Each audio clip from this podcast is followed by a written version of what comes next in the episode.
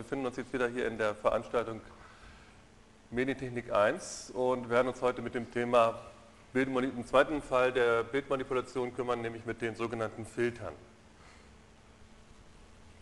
Dieses Bild habe ich Ihnen schon ein paar Mal gezeigt, ich zeige es Ihnen jetzt nochmal. Wieder die Grundidee, wie kann ich überhaupt Bilder modifizieren. Ähm, wir sehen auf der linken Seite halt das Eingangsbild, auf der rechten Seite irgendein neues Bild. Was wir letztes Mal relativ ausführlich kennengelernt haben, waren die Bildpunktoperatoren. Und da war halt die Idee, ich schnappe mir immer einen Pixel, nehme mir davon den Helligkeitswert oder die Farbwerte, rechne die nach irgendeiner Formel um, was häufig einfach eine Geradengleichung war, wie wir letztes Mal gesehen haben, und schreibe das Ergebnis dann an die, neue, an die gleiche Stelle im Bild ein, wieder hin und habe dann mein neues Bild. Ähm, was wir jetzt machen, ist sozusagen die zweite Gruppe, nämlich die sogenannten Nachbarschaftsoperatoren. Und diese Nachbarschaftsoperatoren gehen halt darüber hinaus, dass ich nicht mehr den einen Wert nehme und den irgendwie verändere in seinen Helligkeiten oder Farben oder irgendetwas, sondern dass ich mehrere Werte auf einmal nehme. Das heißt, ich nehme jetzt nicht, würde jetzt nicht nur die 177er nehmen, sondern unter Umständen vielleicht auch noch die vier Werte, die hier drumherum liegen oder diese ganzen neun Werte hier oder je nachdem, wie ich das definiere. Und jetzt würde ich mit denen wieder irgendwas rechnen und würde dann das Ergebnis aber wieder an diese eine Stelle schreiben. Das heißt, das ist ja eigentlich der Hauptunterschied und immer wenn ich sozusagen nicht nur einen einzelnen Wert nehme, sondern die Umgebung hinzu, dann spreche ich von Filtern.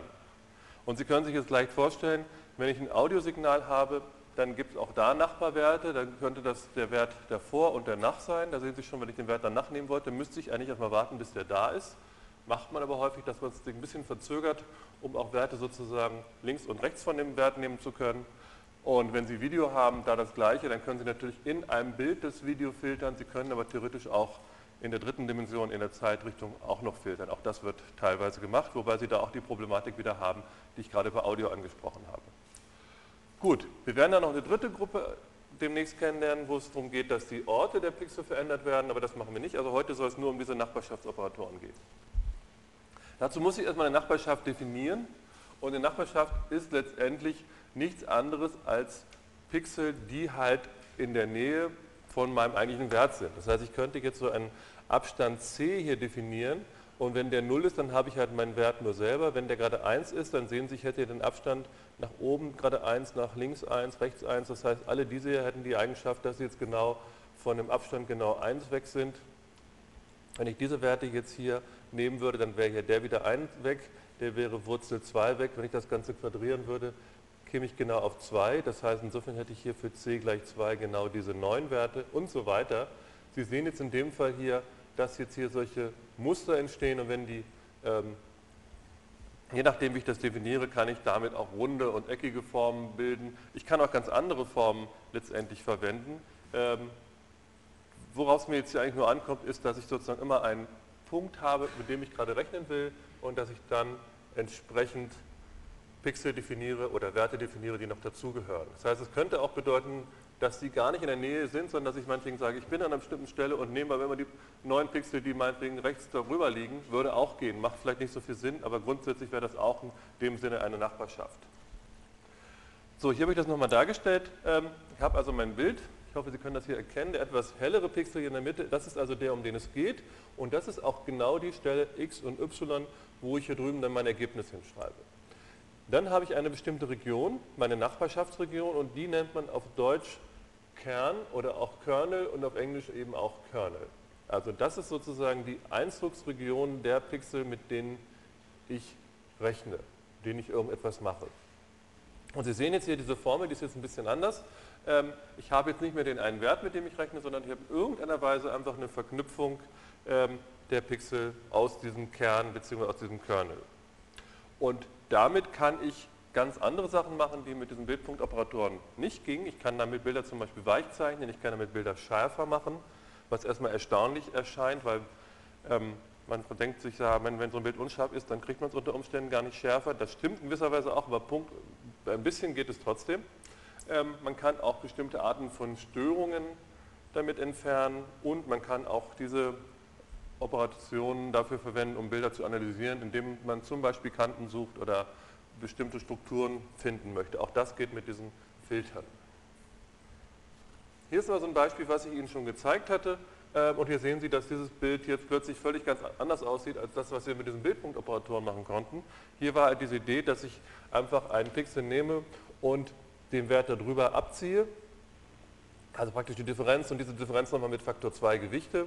Und da sehen Sie schon immer, wenn die Pixel gleich sind, würde in dem Fall 0 herauskommen. Und immer wenn die Pixel verschieden wären, käme entweder ein positiver oder ein negativer Wert heraus. Weil ein positiver oder negativer Wert herauskommen könnte, würde das dann ja auch bedeuten, wenn ich das direkt visualisieren würde, dass ich unter Umständen negative Helligkeiten habe. Negative Helligkeiten kann ich mir aber nicht ansehen und deswegen, um das Ganze zu visualisieren, wurde in dem Fall einfach hier die 128 dazu addiert. Das heißt, in dem Fall bedeutet dieses 128, dieser mittlere Grauton eigentlich, dass dieses, diese Operation hier, diese Differenzbildung genau 0 ergeben hat. Und das hat man eben immer genau dann, wenn zwei Pixel, die übereinander liegen, die gleiche Farbe haben. Und Sie sehen jetzt in dem Fall, das Ergebnis hängt also nicht mehr davon ab, wie hell war das in den einzelnen Stellen, sondern nur, wie war der Unterschied zwischen den Pixeln. In dem Fall habe ich das jetzt hier übereinander gerechnet, das könnte ich auch nebeneinander oder sonst wie rechnen. Sie würden also in dem Fall sehen, ich kriege eigentlich immer eine fein irgendwelche Strukturen, wenn die Pixel sich unterscheiden und wenn sie gleich sind, kriege ich nichts. Was das genau für ein Filter ist und was das genau bedeutet, werden wir gleich noch ein bisschen genauer sehen. Dieses Beispiel hatte ich Ihnen jetzt ganz zu Anfang gezeigt. Gut, ähm, wenn man jetzt diese Nachbarschaftsoperatoren oder Filter hat, dann gibt es da relativ viele verschiedene Gruppen und innerhalb dieser Gruppen eigentlich zwei Hauptgruppen. Es gibt sogenannte lineare Filter und nichtlineare Filter. Wir werden jetzt zunächst erstmal die linearen Filter ähm, behandeln. Und was machen die? Die schnappen sich letztendlich die Pixel, die in diesem Kernel drin sind. Dazu gehört also der zentrale Wert, um den es geht, selber, plus eben die Nachbarschaft in dem Fall habe ich jetzt hier mal fünf Stück genommen. Und im einfachsten Fall werden die einfach gewichtet, linear gewichtet. Das heißt, dieser Pixel hier oben würde jetzt zum Beispiel mit Faktor a mal genommen, der da drüben mit Faktor b, der mit c und so weiter. Dann kriege ich ja jeweils einen neuen Wert und diese ganzen Werte akkumuliere ich, addiere ich einfach zusammen und das Ergebnis schreibe ich jetzt an die Stelle im neuen Bild, wo, also die gleiche Stelle, um die es gerade ging, aber in einem neuen Bild. Ich hatte Ihnen vorletztes Mal, glaube ich, erzählt, dass diese Bildpunktoperatoren so sind, dass man da eigentlich gar nicht zwei Bilder brauchte, weil ich konnte ja, wenn ich jetzt die Helligkeit verändere, konnte den Wert hier lesen, konnte die Helligkeit ändern und konnte ihn gleich an diese Stelle wieder zurückschreiben. Wenn ich das bei diesen Operatoren machen würde, dann möchte ich ja eigentlich die Originalpixel verwenden und möchte dann zum Beispiel sehen, was kommt heraus, wenn ich diese Originalpixel hier mit A, B, C, D, E gewichte und zusammen addiere und dann kriege ich irgendwie ein Ergebnis. Und im Normalfall ist dieses Ergebnis ja nicht der gleiche Wert wie der, der hier stand. Ähm, das bedeutet jetzt aber, wenn ich den nächsten Pixel ausrechnen würde, dann mache ich folgendes, dass ich dann eben fortschreite zu dieser Position da drüben und hätte dann wieder diese Umgebung und müsste dann neu rechnen. Und wenn ich dann mein Ergebnis zurückgeschrieben hätte, hätte ich eigentlich meinen Originalwert zerstört. Und deswegen ist es immer so, dass wenn Sie mit Filtern zu tun haben, dass man dann eben keine In-Place-Berechnung machen kann, bis auf wenige Ausnahmen, wo das geht, ähm, sondern dass man wirklich einen neuen Speicherbereich braucht, um da dann das Ergebnis hinzuschreiben. Da müssen Sie immer aufpassen, weil sonst machen Sie sich praktisch Ihre Originalwerte kaputt und es kommt was ganz anderes raus, als Sie gedacht haben. Gut, das ist die Grundidee einfach, dass ich eben eine Linearkombination von diesen Umgebungspixeln mache und dann das Ganze ausrechne. Das ist nochmal ein bisschen anders dargestellt. Moment. So, ähm, hier habe ich jetzt hier unten mal meinen Kernel abgebildet. In dem Fall ist es so ein kleines Kreuz, was aus fünf Pixeln besteht. Hier oben sehen Sie das gleiche, was Sie eben schon gesehen haben. Und hier ist einfach nur noch mal hingeschrieben, was das jetzt bedeuten würde. Ich muss also jetzt meinen Pixel an der Stelle da drüber nehmen, den mit Faktor a multiplizieren. Dann nehme ich den Pixel links davon. Hier sehen Sie, da ist der x-Koordinate um 1 verringert, y ist die gleiche. Dann, das ist der eigentliche Zentrumswert hier, den wir, um den ist die Position, an die auch das Ergebnis geschrieben wird. Und dann haben wir den noch rechts davon und den darunter. Und da sind, habe ich genau meine Faktoren a, b, c, d, e. Und jetzt können Sie sich vorstellen, je nachdem, was ich da für a, b, c und d einsetzen würde, passieren unter Umständen völlig verschiedene Sachen. Wenn ich zum Beispiel a, b, d und e auf 0 setzen würde und c gerade auf 1, dann würde das zum Beispiel gar nichts machen, weil der würde einfach so bleiben, wie er war. Ich denke, das erstaunt Sie jetzt auch nicht besonders. Ähm, Sie haben aber das Beispiel eben schon gesehen, das heißt, wenn ich zum Beispiel den Wert darüber, den A-Wert mit Minus, auf Minus einsetzen würde und den C-Wert auf 1 setzen würde, dann würde ich gerade die Differenz zwischen diesen beiden bilden und das wäre dann so ein bisschen ähnlich wie das, was wir eben gerade gehabt haben. Gut. So, wenn ich das mathematisch ausdrücke, was ich da eigentlich mache, sieht das erstmal ganz kompliziert aus, ist es aber eigentlich gar nicht. Ähm, was man dort berechnet, nennt man auch eine Faltung. Also diese Filterung ähm, mit diesem Kern wird mathematisch als Faltung bezeichnet oder Konvolution oder englisch Convolution. Das heißt, immer wenn Sie Convolution hören, dann bedeutet das eigentlich eine lineare Filterung. So, und das will ich jetzt gerade nochmal versuchen, hier an die Tafel ein bisschen zu malen.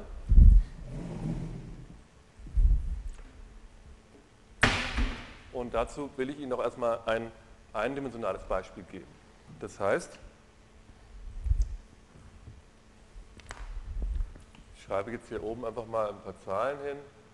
4, 5, 0, 2, 3, 1. Das wäre jetzt einfach eine Folge. Die könnte ich jetzt auch hinmalen, aber ich lasse die Werte einfach mal so stehen. Nehmen wir mal an, das wäre jetzt zum Beispiel eine Zeile von einem Bild oder Audiosample oder irgend so etwas. Das sind praktisch meine, meine Werte. Und jetzt muss ich einen Filter definieren. Und mein, wenn ich jetzt sagen würde, ich habe hier unten ja meinen Ergebnisbereich, der wird im Normalfall genauso aussehen. So.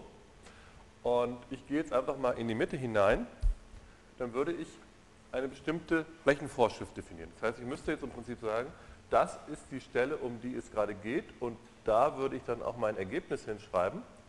Ähm, und jetzt muss ich den Kern definieren. Und ich könnte jetzt einen Kern definieren, indem ich einfach sage, ähm, ich nehme mir den Wert und addiere die einfach alle zusammen. Das heißt, insofern wäre mein Kern jetzt in dem Fall dieser Bereich jetzt hier, mein Kernel. Und meine Rechenvorschrift, die ich jetzt hätte, wäre, was ich sagen würde, nimm doch bitte den Wert und den Wert und den Wert und addiere die einfach zusammen.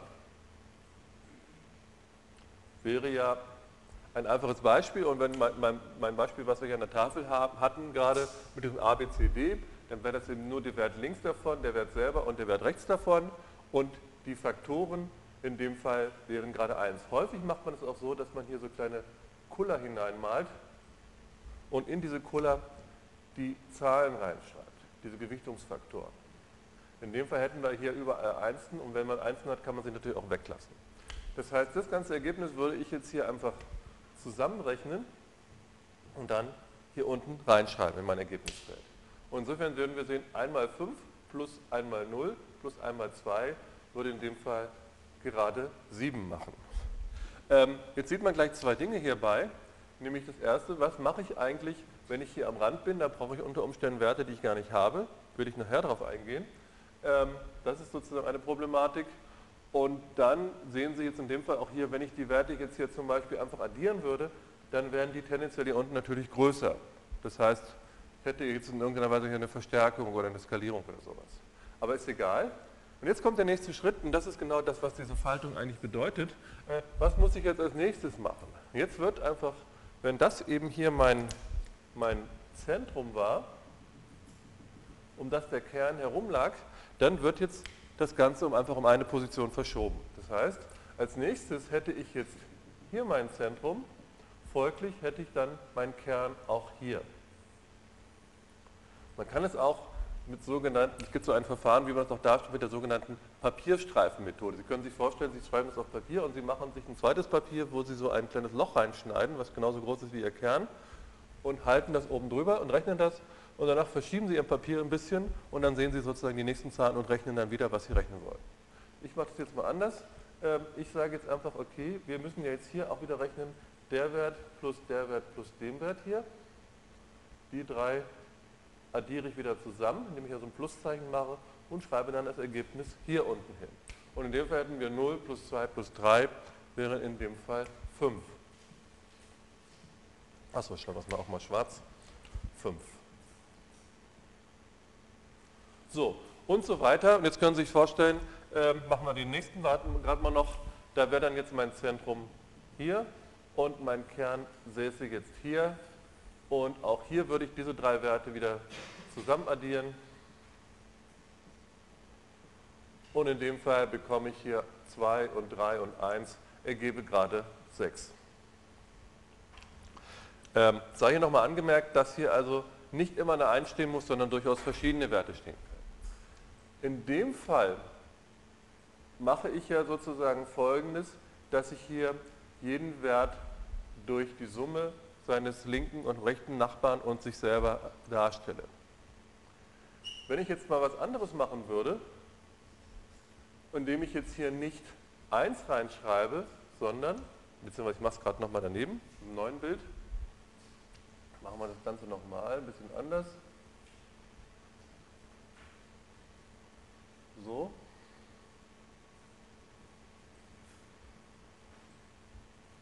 Und ich schreibe mal wieder ein paar Zahlen hier rein.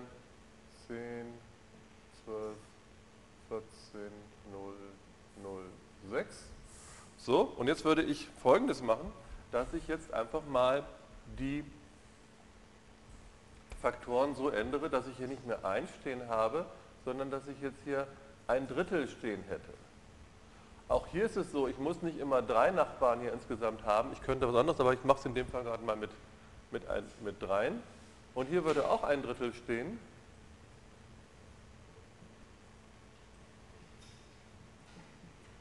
Und dann würde ich die wieder zusammen addieren.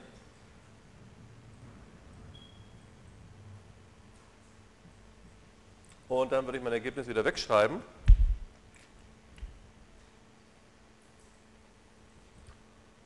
So, sieht jemand, was jetzt in dem Fall hier eigentlich gerechnet wird? wenn ich das so mache, dass ich drei Werte nehme und nehme jeden mit einem Drittel Mal, was würde ich dann in dem Fall eigentlich durchberechnen da? Den Durchschnitt, ja, das habe ich schon fast verraten. Genau, den Durchschnitt. Und das heißt, dem Fall hätten wir hier 10 plus 12 plus 14 wäre 36, geteilt durch 3 wäre hier in dem Fall genau wieder 12, weil jetzt 12 genau der Mittelwert von dem hier ist. Wenn ich jetzt das gleiche wieder verschieben würde wie drüben und würde jetzt als nächstes hier wieder diesen Bereich nehmen, dann hätten wir was? Dann hätten wir hier 12 plus 14 plus 0 wäre in dem Fall 26. Das ist schlecht zu teilen. Machen wir doch aber lieber eine 1 hin. So. Dann haben wir 27.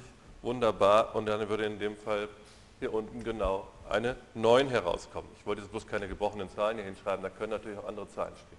Und so weiter. Das heißt, in dem Fall würde ich jetzt hier genau, ich male es jetzt nicht nochmal hin, sondern das würde jetzt hier unsere 9 ergeben und so weiter. Ähm, und Sie sehen jetzt schon, ich habe jetzt an der Stelle jetzt hier genau den Mittelwert dieser Dreierumgebung stehen. Hier auch wieder der Mittelwert von diesen drei Werten und so weiter. Ein Beispiel, wo Sie das wahrscheinlich alle kennen, ist zum Beispiel, ich weiß nicht, wer von Ihnen Aktien hat, wenn Sie Aktienkurse sich zum Beispiel angucken, dann gibt es ja immer den Tageskurs und dann gibt es den Mittelwert über die letzte Woche und dann gibt es den Mittelwert über die letzten 30 Tage. Das ist genau so etwas. Das ist im Prinzip eine Filterung. Und diese Filterung ersetzt jetzt in dem Fall halt die eigentlichen Werte durch den Mittelwert über diese einzelnen Werte. Das heißt, diese Aktienkurven, Kurven, die sehen ja meistens so aus. Sie haben jetzt meinetwegen den, hier den, den DAX in Euro und hier unten ist Ihre Zeit. Und wenn Sie sich jetzt da den Tageskurs angucken, dann zappelt der vielleicht irgendwie so rum, und dann ist aber 8000, dann geht er irgendwie wieder runter und so weiter. Ja? Und wenn man sich jetzt angucken würde, wie sieht das eigentlich gemittelt aus, ähm, zum Beispiel über, wenn das jetzt meinetwegen jetzt hier einzelne Stunden sind und ich würde das meinetwegen über drei Stunden mitteln oder sowas, dann hätte ich vielleicht irgendwas, was tendenziell so aussehen würde. Ja? Wir sehen, diese globale Struktur bleibt erhalten, aber diese kleinen, diese kleinen Änderungen gehen unter Umständen hier verloren. Und damit kann man natürlich, ähm, auch hier sehen Sie, ich kann natürlich den Mittelwert immer nur über den Bereich bestimmen, den ich auch schon kenne. Ich kann also jetzt nicht sagen, ich mache jetzt einen Mittelwert von vor einer Stunde bis bis eine Stunde. Das geht natürlich nicht. Ich muss erst warten, bis die Werte dann auch da sind. Ich denke, das ist logisch. Gut, und damit kann man natürlich, wozu sind diese Kurven? Die sind im Prinzip genau dazu da, dass man solche globalen Tendenzen unter Umständen erkennt. Das heißt, wie entwickelt sich das jetzt ohne diese kleinen Fluktuationen, die ich hier so äh, da drin habe? Das wollen wir auch gleich noch ein bisschen genauer machen. So, was jetzt hier steht auf der Folie, ist im Prinzip folgendes. Ich habe hier mein Bild, das sind genau meine Pixel an der Stelle XY und das hier, dieses H, das ist eigentlich auch ein kleines Bild. Und hier hatten wir jetzt theoretisch ein Bild, was 6 Pixel groß war und dieser Kern war in dem Fall 3 Pixel groß. Und was ich dann machen muss, ist folgendes, dass ich jetzt an einer bestimmten Stelle, wo ich gerade bin, meinen Kern dort drüber lege und dann für alle Positionen dieses Kerns dieses Produkt bilde.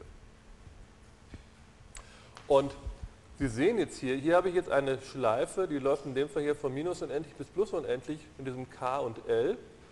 Sie sehen K und L, das sind genau die, eigentlich die Werte von meinem Kern. Das heißt, eigentlich bräuchte ich hier gar nicht von minus unendlich bis plus unendlich, man schreibt es bloß so, weil ich kann den Kern natürlich auch so sehen, dass dieser Filter eigentlich unendlich groß ist und alle Werte, weil bei diesem Beispiel, was ich hier gerade hatte, dieses blaue hier, das wäre ja genauso gegangen, wenn ich meine diesen Wert noch dazu genommen hätte und den da auch noch und hätte den aber praktisch mit einer 0 gewichtet und dazu addiert und hätte den hier hinten auch noch mit einer 0 gewichtet und auch dazu addiert. Also ich kann mir eigentlich vorstellen, dass dieser Kern so groß ist, wie ich will, zum Beispiel genauso groß wie mein Bild oder, oder noch größer, ist eigentlich egal. Solange die Werte, die mich nicht interessieren, einfach 0 sind, haben sie ja keinen Einfluss. Und deswegen steht da auch von plus, minus unendlich.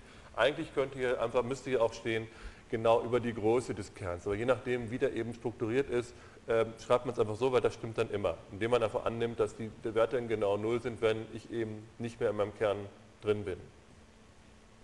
So, und dann mache ich genau folgendes, dass ich jetzt ähm, über diese einzelnen Verschiebungen jeweils mir den entsprechenden Pixelwert hole. Hier sehen Sie, es ist jetzt x minus k und y minus l.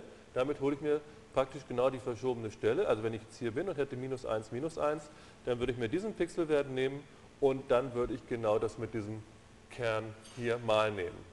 Und das summiere ich einfach auf über all diese Verschiebungen und dann kriege ich einen neuen Wert. Das wird häufig mit zwei solchen Sternen geschrieben, diese Faltung. Wenn es zweidimensional ist, wenn es eindimensional ist, dann macht man das mit einem Stern.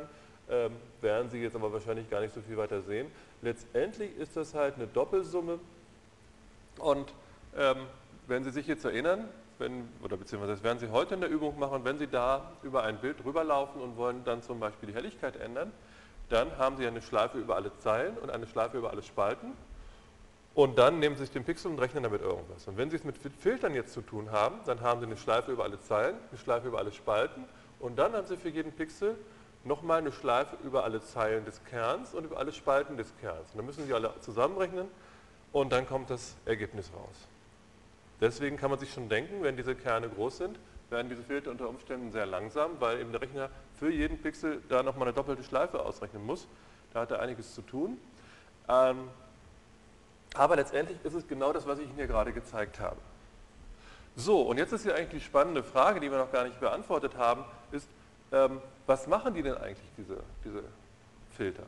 Wir haben jetzt schon gesehen, man kann damit so Differenzwerte finden, aber wollen, und hier haben wir gesehen, man kann hier irgendwie glätten, Mittelwerte bilden, aber ich will das nochmal versuchen, ein bisschen, bisschen genauer darzustellen. Also nochmal zur Wiederholung, ähm, diese Bildpunktoperatoren, die Gradationskurven, die haben eigentlich nichts anderes gemacht, dass die Pixelwerte skaliert haben. Und letztendlich haben wir damit einfach die Verhältnisse der Amplituden im Bild oder in einem Kanal geändert.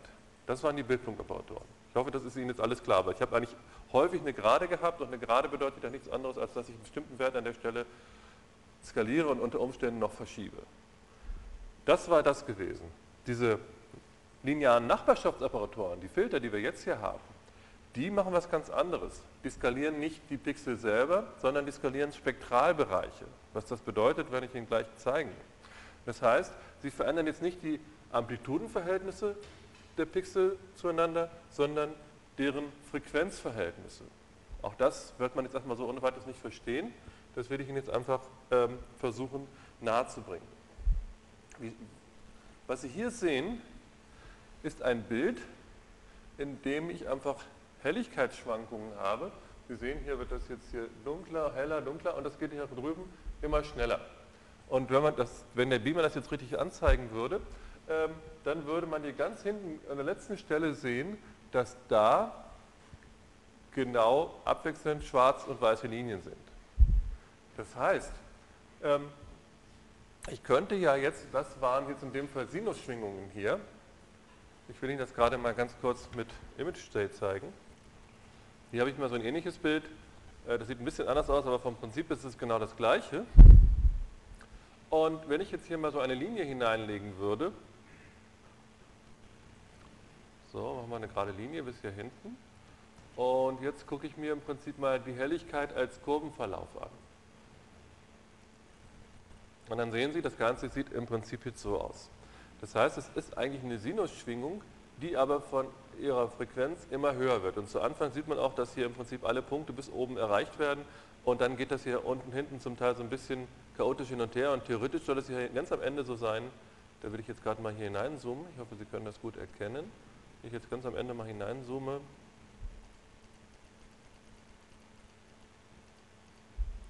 dann, Moment, sehen wir jetzt hier, dass wir da nochmal einen schwarzen haben und einen weißen. Also Sie sehen zumindest, äh, dass hier schwarz und weiß, hier ändert sich jetzt ein bisschen. Und nach hier drüben, je weiter ich rüber gehe, desto größer werden diese Bereiche. Sehen Sie, hier sind jetzt zwei dunkle und zwei helle immer. Und hier, da haben wir jetzt schon vier dunkle und beziehungsweise, wenn man hier die Periode darstellen würde, dann wäre das in dem Fall hier jetzt vielleicht sechs oder sieben oder acht Pixel, bis sich das Ganze wiederholt. Das heißt, was ich jetzt hier eigentlich ähm, habe in diesem Bild, ist, sind auch Frequenzen. Ähm, das wundert einen erstmal, bei Frequenzen denkt man erstmal an Töne, aber ich habe natürlich in Bildern kann ich genauso Frequenzen haben, weil ich in dem Fall habe ich da einfach Helligkeitsschwankungen. Und beim diese, wenn ich das aber so abwickel, wie ich Ihnen das gerade gezeigt habe, dann sieht das eigentlich fast genauso aus wie so ein Audiosignal.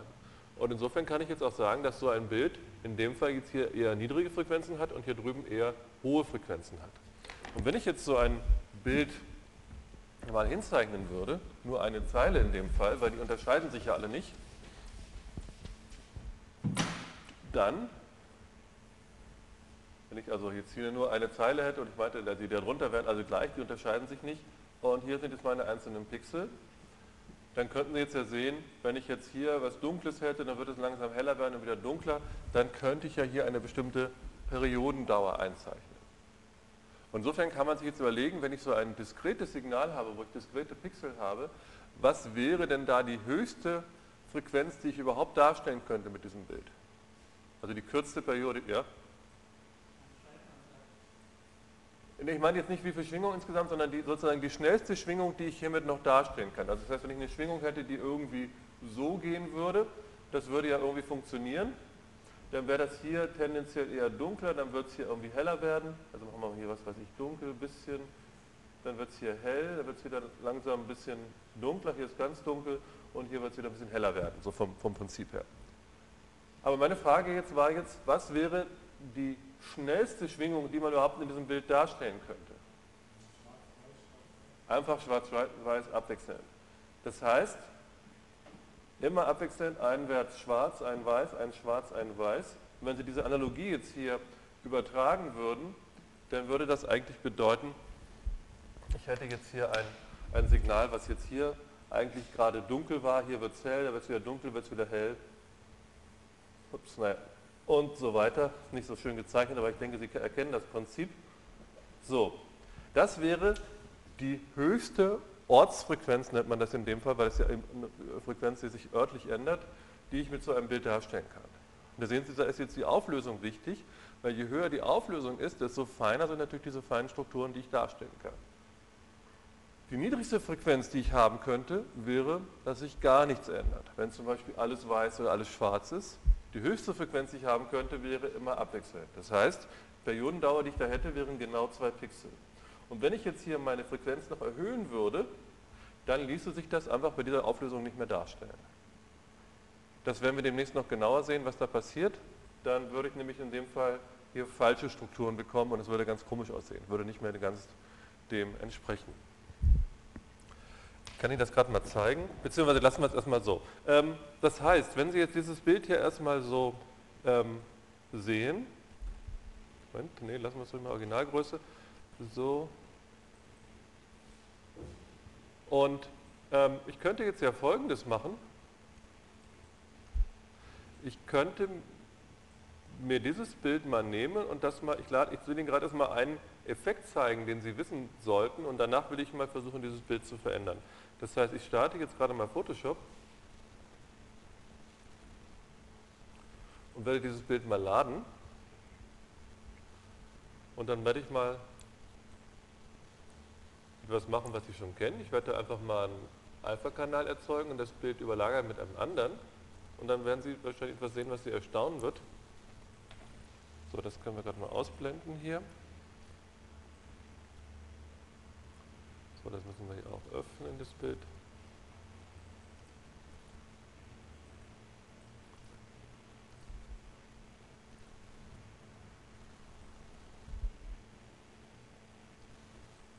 So, da ist es. Hier ist also jetzt mein Bild in Photoshop. Okay, was ich jetzt mache ist, ich lege darüber noch eine neue Ebene. Diese neue Ebene, die stelle ich so ein, dass ich dort einen mittleren Grauwert nehme. Nehmen wir hier einen Wert von 128 und dieses werde ich dort einfach jetzt hineingießen. So, jetzt sehe ich natürlich nur das obere. Was ich jetzt mache ist, dass ich dazu einen Alpha-Kanal mache, der ist jetzt in dem Fall erstmal weiß.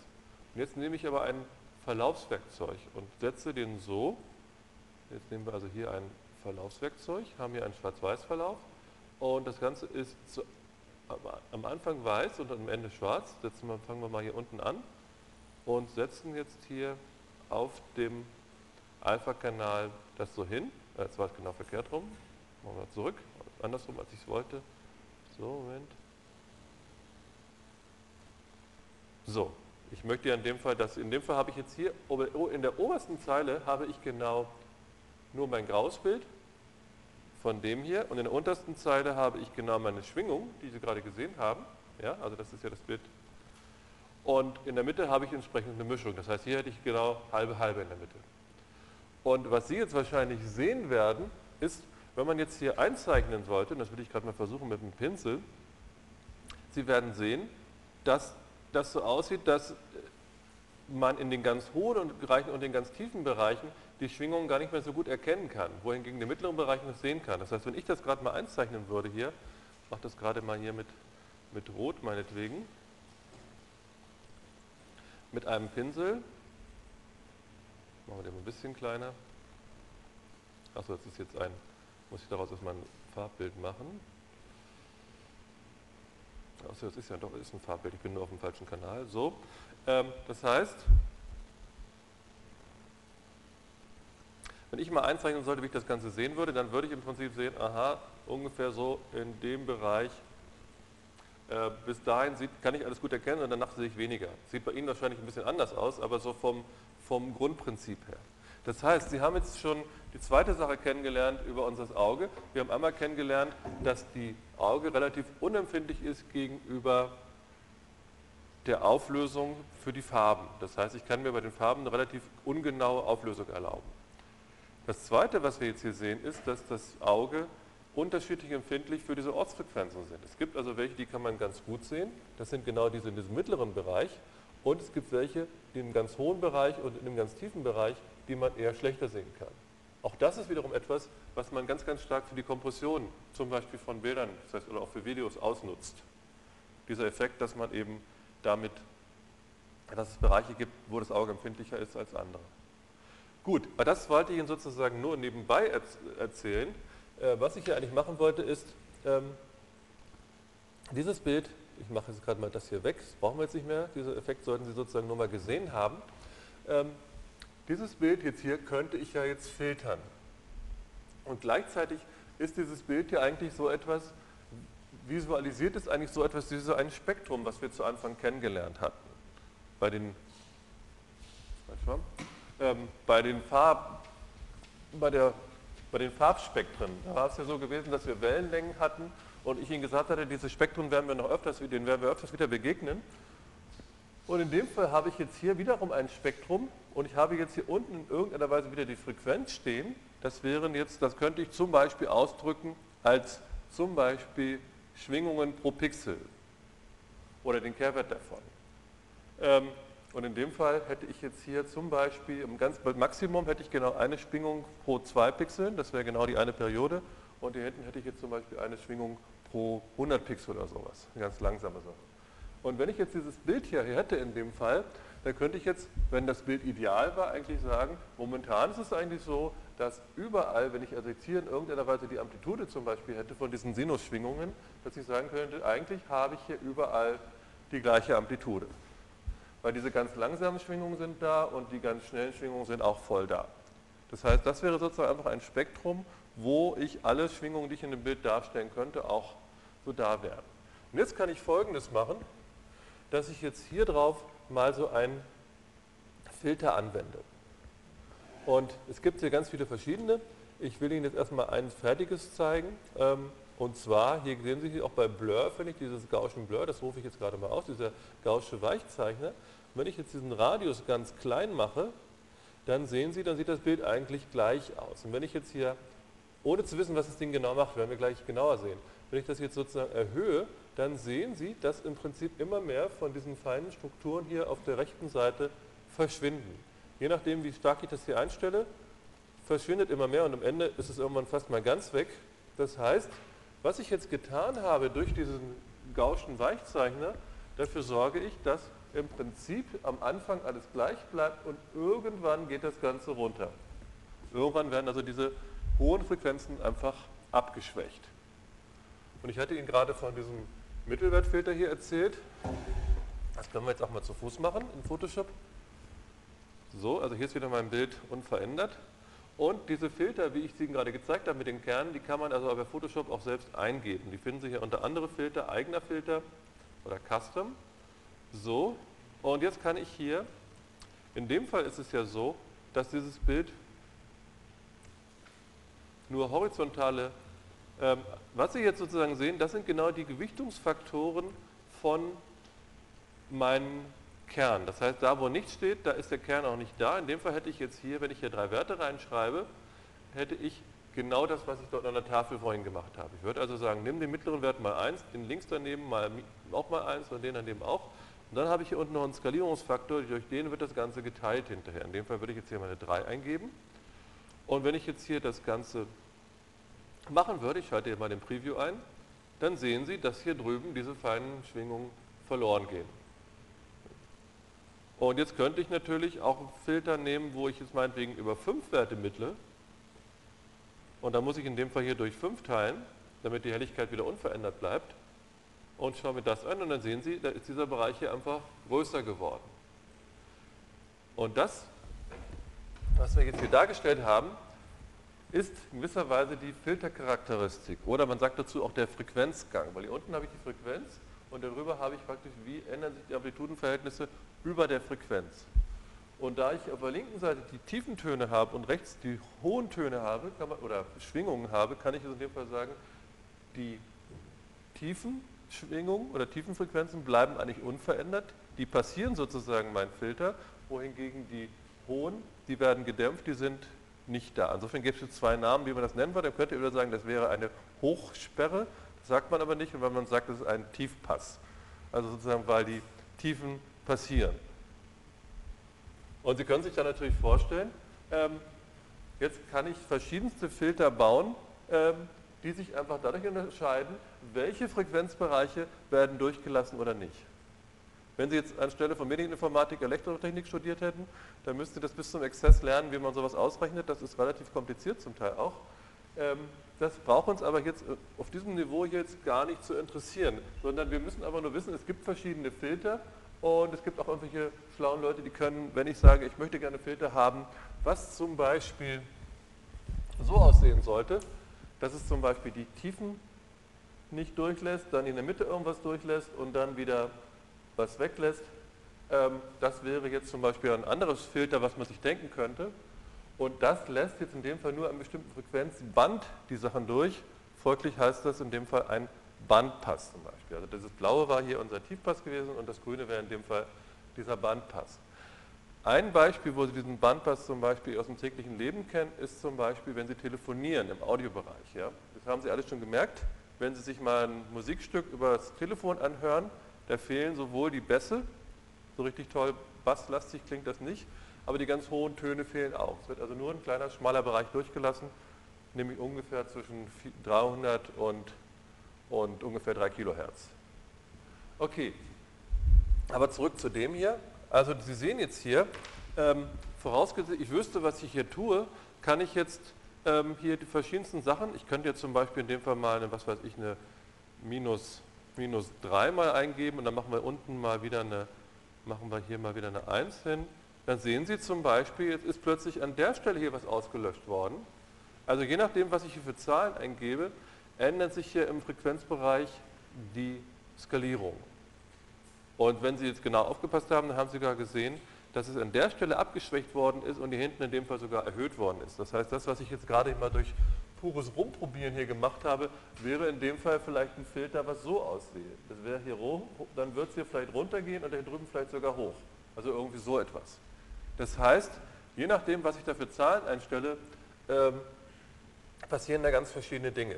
Und äh, Sie sollen heute von mir eigentlich so zwei, drei Grundtypen von Filtern kennenlernen. Sie werden jetzt, wir werden jetzt nicht auf so ein Niveau kommen, dass Sie mal eben ausrechnen, was müssen Sie da für Zahlen einstellen, damit genau dieser Bereich hier verschwindet oder so. Das ist doch recht kompliziert, aber darauf kommt es mir auch gar nicht an hier. Gut, aber gerade mal zurück zu den Folien.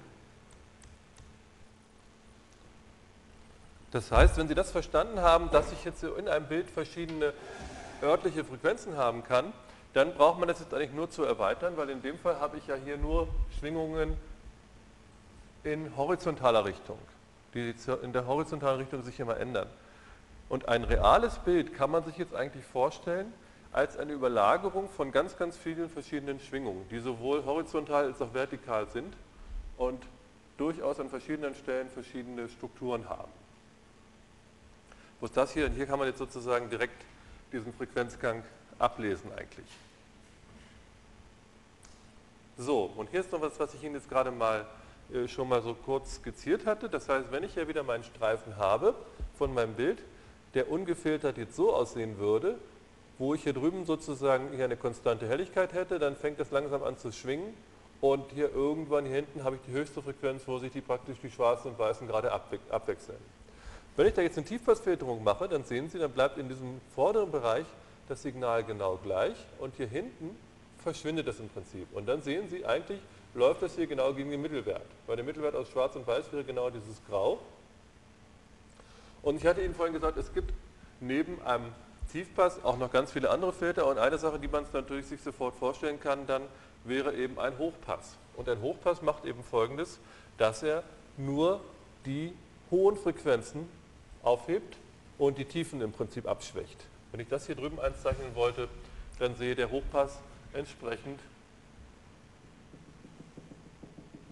irgendwie so aus.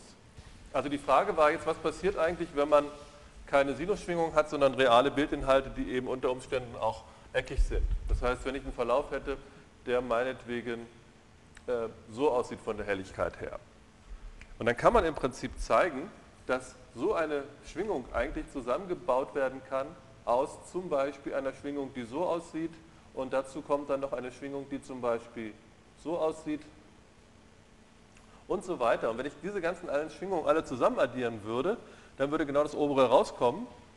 Und wenn ich dann eben einen Filter nehme, dann würde das zum Beispiel bedeuten, dass von diesen ganzen Schwingungen eben der Teil nicht mehr da ist und dann würde in dem Fall aus dem hier zum Beispiel etwas werden, was dann zum Beispiel so aussieht. Ja, ähm, will ich demnächst mal ein bisschen genauer darauf eingehen, jetzt erstmal nur so oberflächlich. Ähm, grundsätzlich ist es aber so, dass, das sagte ich gerade schon, dass es zu jedem Filter eigentlich ein Komplement gibt. Das heißt, ähm, zum Tiefpass gibt es dazu genau den Hochpass. Das heißt, wenn Sie die beiden Ergebnisse, von denen wir zusammen addieren würden, dann würde ich wieder das Original bekommen. Das heißt, man sieht es in diesem Bild hier auch, der, das muss jetzt nicht immer genauso passen, aber in dem Fall ist es jetzt so, das, was sozusagen dem, dem Tiefpass hier fehlt, das ist das, was im Hochpass drin ist und umgekehrt. Wenn ich diese beiden Ergebnisse zusammen addieren würde, dann würde im Prinzip wieder das hier oben herauskommen. Und genauso gibt es zu dem Bandpass, den wir hier hatten, auch ein anderes Filter, was in dem Fall Bandsperre heißt und das würde in dem Fall ungefähr so aussehen. Das heißt, das lässt genau einen bestimmten Bereich in der Mitte nicht durch. Ähm, das sind sozusagen so die vier Grundtypen, Tiefpass, Hochpass, Bandpass und Bandsperre und dann gibt es natürlich noch alle möglichen Kombinationen von denen. So, hier ist es nochmal dargestellt. Typischerweise ist es so, dass wenn man diese Filter charakterisieren möchte, dass man dann hier, ich habe in dem Fall jetzt hier Signalstärken stehen, äh, hier also steht, wie werden die Amplituden von Signalen mit diesem Frequenzbereich geändert. Das heißt, wenn, nehmen wir mal an, Nehmen wir mal an, das wäre hier meinetwegen eine 1, dann würde das bedeuten, Frequenzen in diesem Bereich würden nicht geändert. Und dann gibt es typischerweise immer eine Eckfrequenz oder eine Grenzfrequenz, ab der es dann in dem Fall zum Beispiel hier runtergeht und immer, das Signal immer schwächer wird. Ähm, wenn Sie so eine Struktur haben, dann ist es eben ein Tiefpass. Wenn Sie die umgekehrte Struktur haben, haben Sie genau den Hochpass und Filter ähm, haben jetzt im Prinzip noch mehr Parameter, da werden wir aber jetzt hier nicht eingehen. Das werden Sie wahrscheinlich, wenn Sie zum Beispiel nächstes Semester gibt es eine extra Veranstaltung bei uns, wo es um Grundlagen von Audiotechnik geht. Also wenn das interessiert, der sollte da hingehen, da wird Ihnen das alles ein bisschen genauer noch beigebracht. Grundsätzlich kann man die Filter eigentlich dann dadurch charakterisieren, dass man sagt, ab wo fangen die an zu dämpfen? Nächste Frage ist noch, wie steil geht das hier runter? Und dann haben Sie noch einen dritten Parameter, nämlich unter Umständen können die an dieser Stelle hier noch so eine leichte Überhöhung haben. Ähm, ich weiß nicht, wer von Ihnen mit Synthesizern schon mal was zu tun gehabt hat. Da kann man auch diese Filter einstellen. Da kann man zum Beispiel Filter wählen. Da gibt man an, um wie viel dB pro Oktave wird das Signal schwächer. Da und dann kann man auch sagen, was für eine Güte haben die. Und wenn man die Güte hochstellt, dann klingt das so ganz, so, wow, wow, so ganz komische, verwaschene Effekte im Prinzip. Kann ich Ihnen jetzt hier, bei Bildern ist das nicht ganz so spannend. Ähm, äh, da hat man ähm, im Prinzip gar nicht so viele verschiedene Filter, mit denen man arbeitet. Grundsätzlich werden da höchstens, wird da meistens eingestellt, eben, okay, wie stark soll das gedämpft werden im bestimmten Frequenzbereich.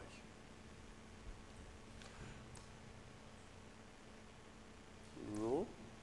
Also, wenn jetzt aber jetzt, insofern jetzt mal zu Ihrer Frage noch, wie ist es beim realen Bild? Hier habe ich also jetzt mal ein reales Bild abgebildet und auch ein Farbbild. Beim Farbbild ist es letztendlich so, diese Filter werden einfach einzeln auf die einzelnen Farbkanäle angewendet. Und hier sieht man, das wäre jetzt eine tiefpass gefilterte Version von dem Bild da oben. Und hier sieht man im Prinzip nur noch so die groben Mittelwerte, die, die so gleitenden Mittelwerte im Prinzip. Und hier drüben sieht man jetzt, das sind im Prinzip genau die kleinen feinen Strukturen, die jetzt hier fehlen, aber die globalen Helligkeiten hier an richtigen Stellen, die fehlen hier eigentlich. Das ist jetzt ähm, ein Beispiel, das könnte man auch anders machen, dass ich hier im Prinzip weniger sehen würde und da, da mehr sehen würde oder nachdem, das ist sozusagen einfach nur ein einzelnes Beispiel. Ich hatte Ihnen ja gesagt, dass man diese Filter komplementär zueinander entwerfen kann. Das heißt, wenn ich jetzt ein bestimmtes Filter habe, das was wir vorhin hatten, ich möchte das jetzt gerade nochmal in Photoshop machen,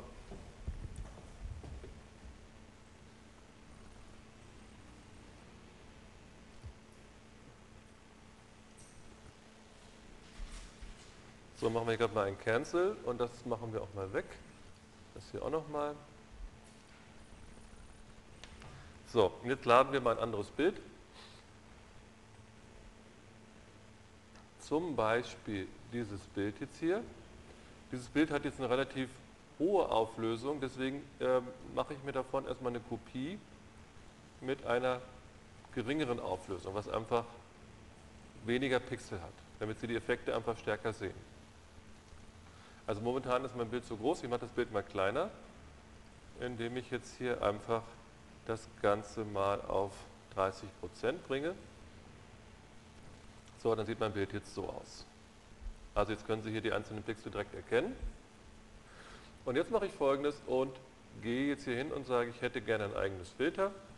Und wir verwenden genau dieses Filter, was wir jetzt eben schon gesehen hatten, wo ich den Mittelwert über drei Werte bilden würde, aber nicht nur horizontal, sondern auch vertikal und deswegen muss ich an der Stelle hier durch 9 teilen. Hier kann ich übrigens noch ein Offset eingeben, damit stelle ich eigentlich noch ein. Also was hier gerechnet wird, ist folgendes.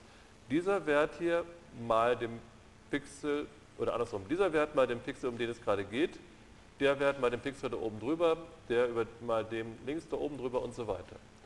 Das Ganze wird alles zusammengerechnet, mit diesen Faktoren jeweils mal genommen. Dann wird das Gesamtergebnis durch diese 9 geteilt und dann wird der Wert, der hier steht, noch dazu addiert. Das heißt, wenn ich hier eine 0 eintippe, dann ändert sich da nichts. Wenn ich mir das Ganze jetzt anschauen würde, dann sehen Sie, dass das Bild jetzt hier unscharf wird. So, wenn ich jetzt das gleiche Filter nehmen würde und hätte jetzt mein anderes Bild, das ich wiederfinden muss, wo ist mein anderes Bild geblieben? Da ist es. So, hier ist also jetzt mein anderes Bild. Eben hatten wir gerade das, jetzt nehme ich das Bild mit der höheren Auflösung und jetzt nehme ich wieder diesen Filter. Und das ist ja genau das gleiche Filter, was ich eben auch hatte. Und wenn ich das jetzt einschalte, dann werden Sie sehen, da passiert fast gar nichts. Das sollte, denkt man erstmal, das ist ja komisch, bei dem einen Filter hat es so gut funktioniert, beim anderen Filter hat es so schlecht funktioniert. Woran liegt das? Das liegt daran, dass dieses Bild ja in dem Fall hier eine viel höhere Auflösung hat. Das heißt, in dem Fall war die jetzt mehr als dreimal so groß. Und das bedeutet, ich bilde jetzt den Mittelwert eigentlich über eine viel kleinere Region als in dem anderen Bild. Das heißt, man muss also immer wissen, wenn man mit diesen Filtern zu tun hat, ähm, das hier sind ja genau die Abstände von zwei Pixeln.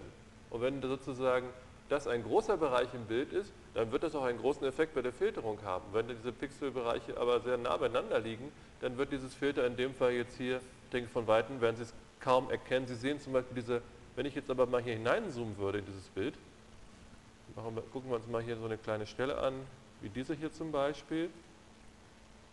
So, und jetzt wenden wir nochmal unser, unser Filter nochmal an. Dann merken Sie jetzt, dass in dem Fall hier sehr wohl etwas sehen, dass es durchaus unscharf wird. Aber wenn Sie das gesamte Bild eben sehen, dann ist Ihnen das gar nicht aufgefallen. Deswegen muss man bei diesem Filter natürlich immer aufpassen, passt dieses Filter, was ich da genommen habe, zu der Auflösung von dem Bild. Und das ist auch so ein typischer Fehler, den Sie häufig im Internet haben, wo Ihnen irgendwelche tolle Effekte für Photoshop erklärt werden und da steht dann, öffnen Sie ein Bild und dann machen Sie Gauss-Filter mit Radius 5 und machen Sie das und das. Das macht natürlich nur Sinn, wenn Sie genau die gleiche Auflösung wie in dem Beispiel haben. Wenn Sie ein Bild haben, was die doppelte Auflösung hat, dann passt das Beispiel schon nicht mehr. Dann müssen Sie unter Umständen dann eben den Radius anpassen. Okay, ähm, machen wir das nochmal wieder weg und nehmen wir das andere, weil wir es da schöner sehen konnten. Also ich hatte ja gesagt, zu diesem Bild könnte ich jetzt auch einen komplementären Filter, äh, oder ob das nun der oder das Filter heißt, da sperren sich die Experten immer, ich schwanke selber immer, wie Sie merken. Äh, ich, meistens sage ich das Filter, manchmal auch der. Also insofern könnte ich jetzt einen Filter entwerfen, was jetzt kein Tiefpass ist, sondern ein Hochpass. Und jetzt, wenn man sich das anguckt, hier drüben in unserem Diagramm, sieht man nicht mehr so richtig viel. Man macht das gerade mal alles wieder weg. Also,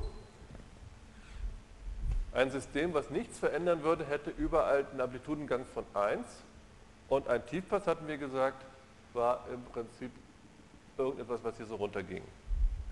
So. So, naja. Okay, und wenn ich jetzt einen Hochpass haben wollte, hatte ich Ihnen ja gesagt, das könnte man zum Beispiel so darstellen, das wäre genau der, der Teil, der hier fehlt. Das heißt, wie könnte ich mir jetzt hier einen Hochpass erzeugen? Ja? Genau, ich bräuchte nur 1 minus diese Kurve zu nehmen und schon bekäme ich jetzt entsprechend den Teil hier raus, der mir gefehlt hat hier hinten. Irgendwie so. So, das geht natürlich auch in Photoshop. Das heißt, wir gucken uns erstmal wieder den Filter hier an. So, hier haben wir jetzt, ich mache den Preview mal wieder an, hier haben wir jetzt stehen diese Werte alle mit 1 mal genommen und dann durch 9 geteilt, ist ja das gleiche wie jeder Wert jeweils mit einem Neuntel mal genommen. So, was müsste ich jetzt rechnen, wenn ich nicht dieses Filter haben wollte, sondern 1 minus dieses Filter? Das heißt, ich könnte auch dieses Bild nehmen und könnte dann das Originalbild minus dieses machen. Das kann ich aber auch gleich hier drin rechnen. Das heißt, ich will es gerade nochmal hinschreiben. Was wir jetzt also gemacht haben, wäre ja ein Filter,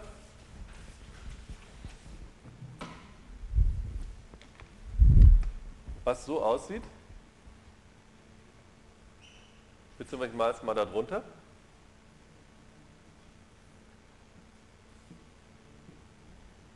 Und hier würde stehen ein Neuntel, ein Neuntel und so weiter. Über ein Neuntel.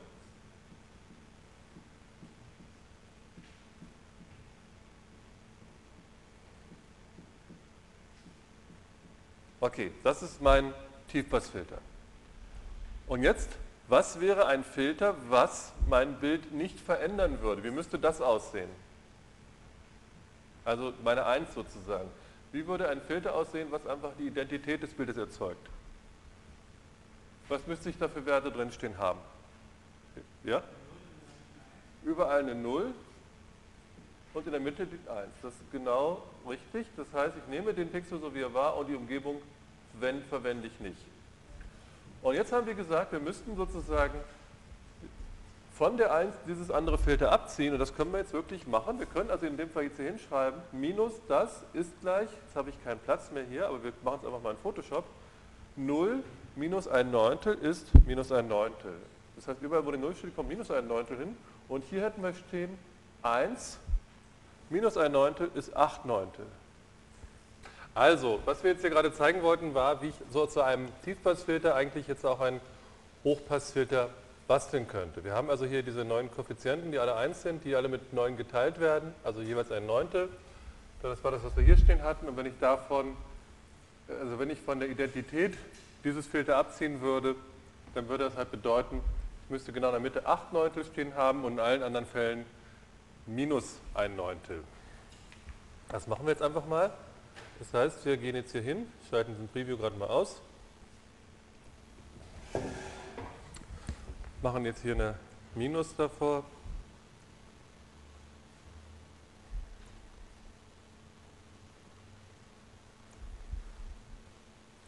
Da kommt die 8 hin.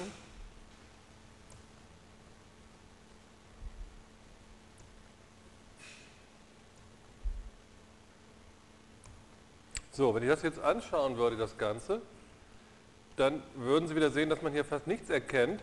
Das liegt eben daran, dass dieses Signal wirklich nur die hohen Frequenzen enthält. Und bei den hohen Frequenzen ist eben auch die allertiefste Frequenz, die es gibt, nämlich der Mittelwert, auch nicht dabei. Und deswegen kann ich hier nichts erkennen. Grundsätzlich wäre dieses Bild eigentlich in Ordnung. Ich könnte damit auch rechnen im Rechner, wenn ich diese negativen Werte mit berücksichtigen würde. Damit wir jetzt aber was sehen, schreibe ich über diesen Offset hier einfach wieder 128 hinein. Und insofern sehe ich jetzt hier genau der Teil, der mir praktisch gefehlt hat. Das heißt, das war mein Originalbild und das sind genau die Kanten jetzt, die ihr Tiefpass wegfiltern würde, beziehungsweise die, die überbleiben würden, wenn ich jetzt einen Hochpassfilter verwenden würde. Sie sehen, es sieht ein bisschen anders aus als dieses Bild hier. Das kommt aber da an, was für einen Filter man da verwendet hat. Also hier ist jetzt noch viel mehr von dem Bild enthalten geblieben als von dem hier aber es ist nur exemplarisch. So, und dann kann ich mir natürlich eine ganze Menge verschiedene Beispiele denken. Ähm, hier habe ich das mit einem Graustufenbild mal gemacht. Hier sehen Sie, das ist genau der Fall die Identität. Ich habe hier eine 1, ich skaliere das nicht, also auch mit einer 1 und verschiebe es nicht und dabei bleibt das Bild genau gleich. In dem Fall habe ich jetzt hier so einen Filter, wo alle Werte mit einer 1 gefüllt sind in dem Fall hätte ich 25 Werte, insofern muss ich hier mit 5, 5 im Quadrat skalieren. Und Sie sehen, das Ganze wird einfach so ein bisschen unschärfer im Vergleich zu dem hier oben. Und es gibt ganz viele verschiedene Arten von Tiefpassfiltern. Ähm, da können auch verschiedene Werte drin stehen. Wie gesagt, das worauf will ich jetzt gerade nicht eingehen hier in der Veranstaltung. Wie müsste man die jetzt designen? Ähm, das sind Filter, die eigentlich gar nicht so besonders gut sind diese Filter, wo überall, ups, äh, wo überall Einsen sind, die sind aber leicht zu berechnen, weil letztendlich kann man, würden Sie sich vorstellen, ich muss ja im Prinzip immer nur diese ganzen Pixel dazu addieren und dann irgendwann durch einen Wert teilen. Ähm, das lässt sich sehr schnell implementieren und wenn Sie sich überlegen, dass dieses Bild, ja, dieses Filter rübergeschoben wird, bedeutet das auch, wenn Sie an einer bestimmten Stelle sind und Sie verschieben Ihren Kernel um eine Position, dann bedeutet das eigentlich, das gerade mal hier nochmal einzeichnen. Oder nochmal neu zeichnen.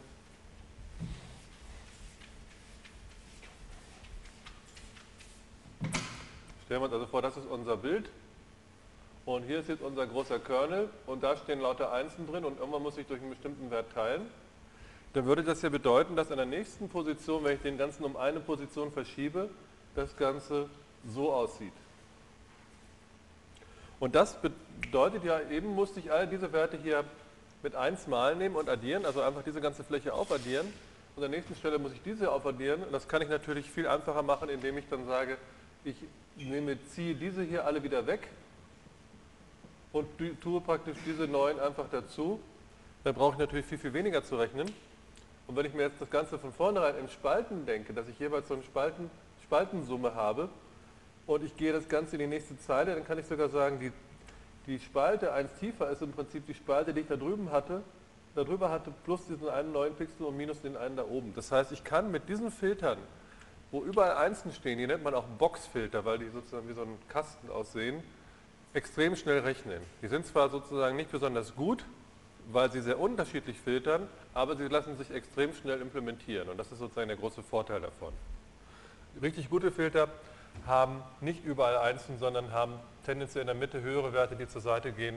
Es kommt darauf an, was für Filter man da haben möchte. Was Sie jetzt hier unten mal sehen, ist ein anderes Hochpassfilter. Ähm, in dem Fall, was Ihnen jetzt hierbei wieder auffallen sollte, ist, bei diesem Tiefpass hier, das ist die Summe aller Werte, ergibt im Prinzip genau 1. Das entspricht ja genau dem Mittelwert. Ich möchte 25 Werte addieren und die möchte ich jeweils unter einem 25. gewichten. Das heißt, das Gesamtgewicht in dem Fall ergebe gerade 1. Wenn Sie diesen Hochpass hier angucken, dann ist es so, dass wenn Sie diese Werte alle zusammen addieren, kommt da typischerweise 0 heraus. Und das bedeutet, wenn Sie jetzt eine Fläche haben, die überall die gleiche Farbe hat, das wäre ja genau der Fall für die tiefste Frequenz, die denkbar ist. Überall sind die Pixelwerte genau gleich. Dann würde aufgrund dieser Differenzbildung hier auf jeden Fall immer 0 herauskommen. Das heißt, diese tiefste Frequenz wird auf jeden Fall unterdrückt. Und was da überbleibt, hängt eben im Prinzip von dem ab, was hier steht. Hier sehen Sie jetzt auch, dieses Filter ist jetzt mal, hat verschiedene Werte, liefert in dem Fall das hier, kann aber auch ganz anders aussehen. Und diese 128 sind eigentlich nur dafür da, damit wir das überhaupt sehen können. Weiter nichts. Ich könnte auch wieder so ein komplementäres Filter zu dem hier oben machen. Hier ist einfach mal ein anderes Beispiel jetzt gegeben. Gut. Ähm, das Ganze kann ich, beziehungsweise bevor ich Ihnen das zeichne, will ich, will ich Ihnen eigentlich noch ein paar andere Filter zeigen. Ähm, ich mache jetzt mal folgendes und mache mal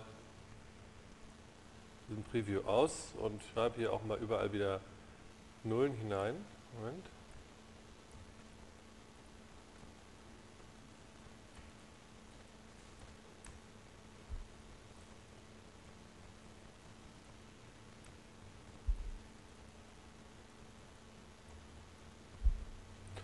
So, und hier unten haben wir eine 1.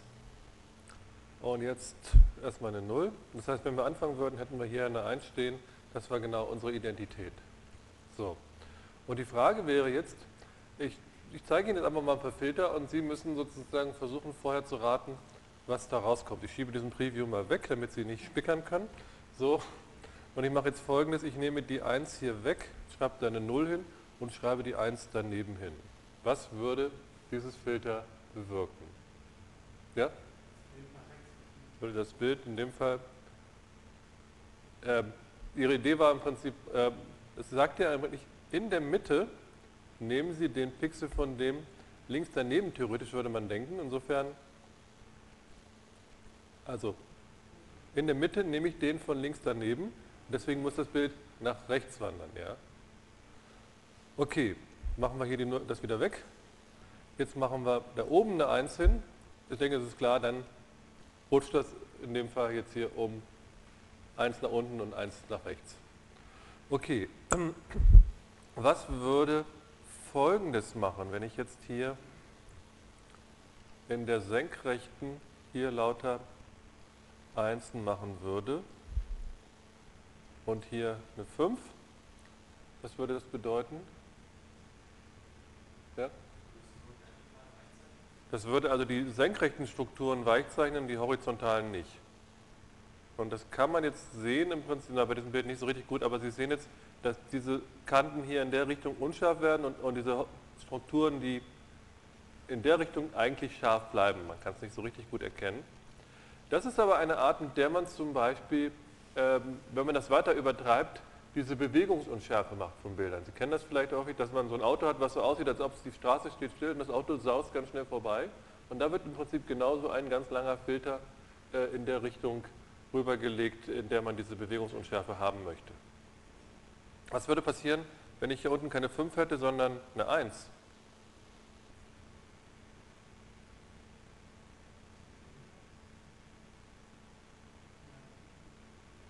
Dann würde ich nicht mehr durch 5 teilen, das heißt, ich würde da, wo vorher die einfache Helligkeit gewesen wäre, hinterher die fünffache haben. Das heißt, das ganze Bild würde sehr, sehr hell werden. Also jetzt habe ich eine 4, ich wollte eine 1 haben. Ja, würde sehr, sehr hell werden jetzt. Gut, ähm, und jetzt kann man natürlich auch solche Sachen, ähm, machen wir was anderes.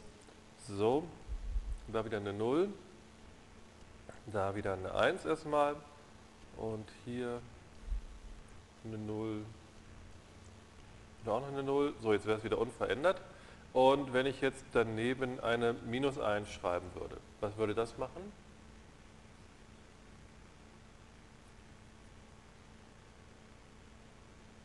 Jetzt würden also Differenzen gebildet zwischen dem Pixel und dem links daneben.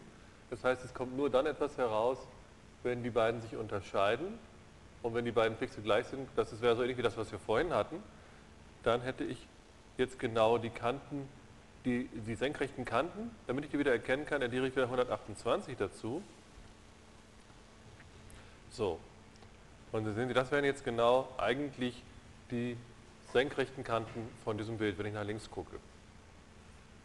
An der Stelle will ich Ihnen mal kurz was versuchen in Erinnerung zu rufen von der Mathematik. Wissen Sie noch, wie die Ableitung definiert war von einer Funktion? Da hatte man ja, wenn ich eine bestimmte Funktion hatte, hier ist x, hier ist f von x und hier ist jetzt irgendwie eine Kurve, was weiß ich, irgendwie so. Und ich wollte jetzt gerne an dieser Stelle die Ableitung haben. Die Ableitung war ja eigentlich nichts anderes als die Steigung der Tangenten an der Stelle. Das heißt, hier hätte ich jetzt irgendwie eine Tangente und typischerweise hat man das in der Mathematik ja immer so gemacht, dass man gesagt hat, aha, ich bilde hier so ein Dreieck, nenne das Ganze Delta x und Delta y und dann habe ich gesagt, f' von x, meine Ableitung, ist gleich und dann hat man gesagt, Limes Delta x gegen 0 und hier hatten wir Delta y geteilt durch Delta x. Und dieses Delta y, was war das?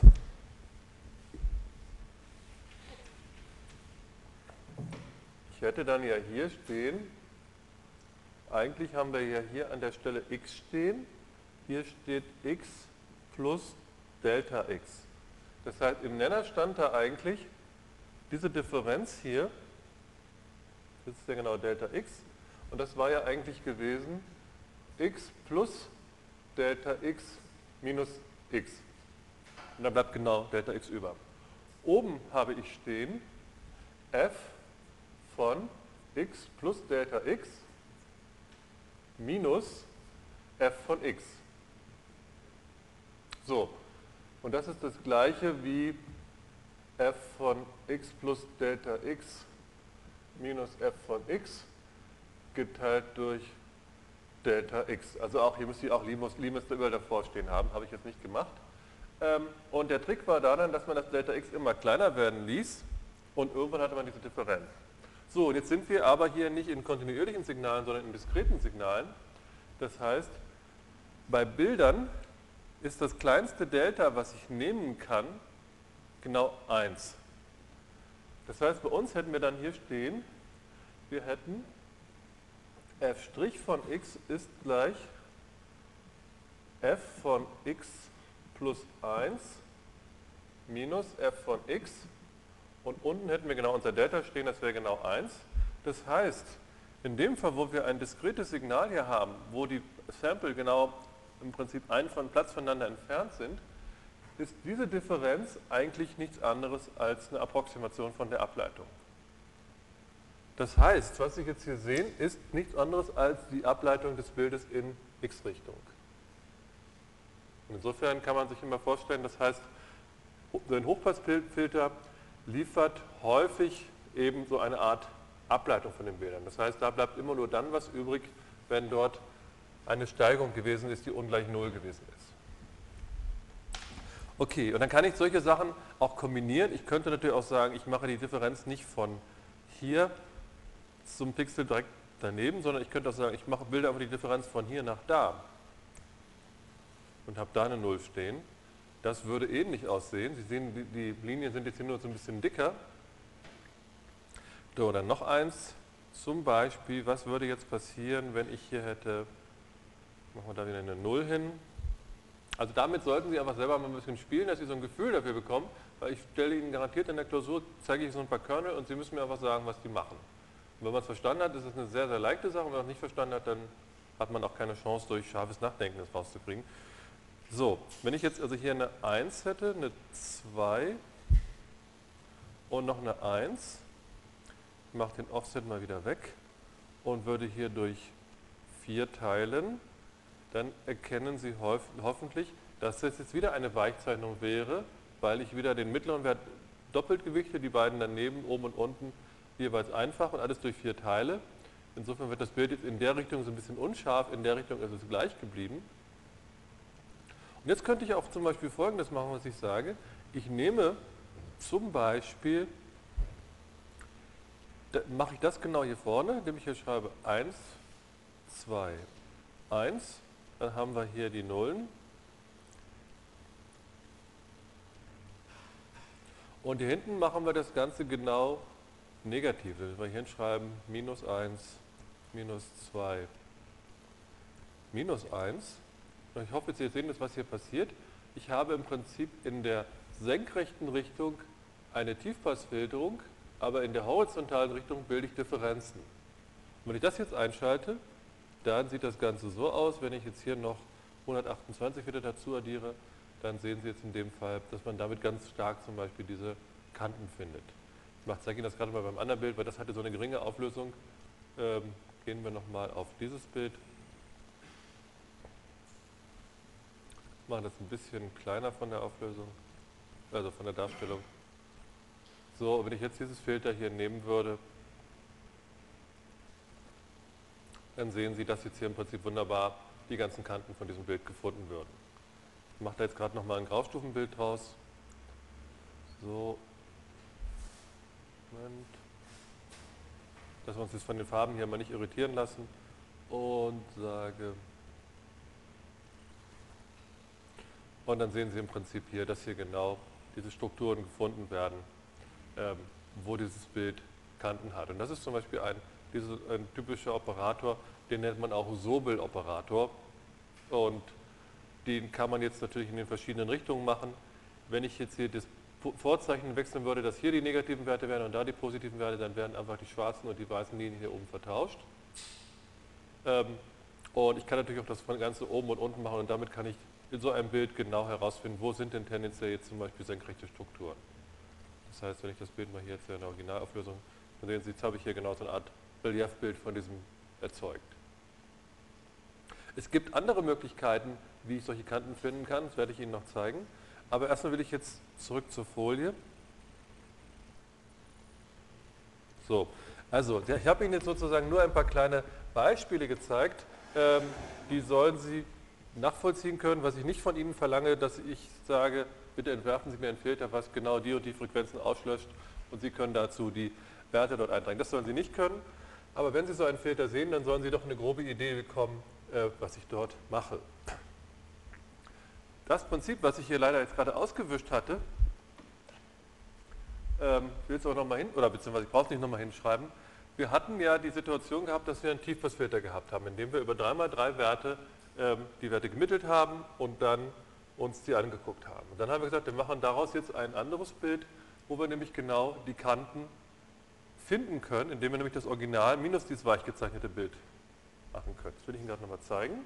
Nämlich, was war das hier gewesen? Das heißt, ich habe hier mein Bild, ich mache eine Weichzeichnung mit, also einen Tiefpassfilter, kriege dieses unscharfe Bild. Wenn ich jetzt dieses unscharfe Bild vom Originalbild abziehe, das ist hier dargestellt, ist also ich nehme das Originalbild positiv und das Bild negativ, dann kriege ich ja genau die Kanten. Das ist auch noch nichts Besonderes. Was ich jetzt aber tun kann, ist, dass ich zu diesem Bild hier die Kanten nochmal dazu addiere und dann kriege ich plötzlich ein Bild plus seine eigenen Kanten. Und was habe ich dann gemacht, wenn ich sozusagen die eigenen Kanten verstärkt habe? Dann habe ich das Bild damit geschärft im Prinzip. Ja? Habe also sozusagen die Kanten verstärkt. Und das will ich Ihnen jetzt gerade einfach nochmal in Photoshop zeigen. Ich mache also diese Schritte nochmal kurz. So, also hier ist jetzt unser Bild. Da ist es. Auf dieses Bild, dieses Bild dupliziere ich jetzt erstmal. Und das soll unsere Tiefpass-Variante werden. Insofern nenne ich das Ganze mal Low-Pass. So, da haben wir es nochmal. So, jetzt könnte ich auch irgendeinen anderen Filter nehmen, das mache ich jetzt auch mal. Insofern nehme ich jetzt hier einfach so einen Gaussian Blur zum Beispiel, mit dem ich das Bild unscharf machen kann, vielleicht nicht ganz so doll. Vielleicht so. Okay, das haben wir. Dann dupliziere ich dieses Bild nochmal. Das nenne ich jetzt mal hier Edges für die Kanten. So. Und jetzt muss ich ja rechnen mit Photoshop. Jetzt muss ich sozusagen dieses Bild minus das Bild rechnen. Das kann man auch machen, indem ich jetzt hier sage, Image, Apply Image. Gibt es auch einen Calculation. Calculations ist aber, wenn Sie mit den Kanälen rechnen wollen. Wir wollen auch nicht mit den Kanälen rechnen, sondern wir wollen mit dem Bild rechnen. Deswegen sage ich hier Apply Image. So, und jetzt müssen wir gucken. Was, jetzt müssen wir überlegen, welches Bild brauchen wir dafür. Da brauchen wir genau diesen Low Pass. Und dann brauchen wir keine multiplikative Überlagerung, sondern wir brauchen in dem Fall eine Subtraktion. So. Und dann sehen Sie, jetzt habe ich hier wieder den Offset. Photoshop schlägt dir von alleine gleich so ein Offset von 128 vor, weil Photoshop ja weiß, wenn ich subtrahiere, dass da auch negative Werte rauskommen, damit ich die sehen kann, werden die gleich 128 dazu addiert. So, also ich habe jetzt sozusagen gerechnet, mein Originalbild minus mein Tiefpassbild. Kommt das heraus. So, und jetzt bin ich fast fertig. Jetzt kann ich nämlich folgendes machen, jetzt nehme ich wieder mein Originalbild und jetzt muss ich nochmal rechnen. Und jetzt muss ich dieses Bild, jetzt sage ich wieder Apply Image, in dem Fall rechnet er jetzt das Bild minus sich selber, das will ich natürlich nicht.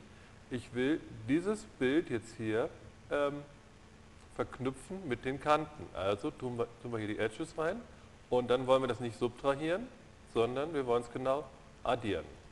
Jetzt sieht es aber so komisch aus. Warum?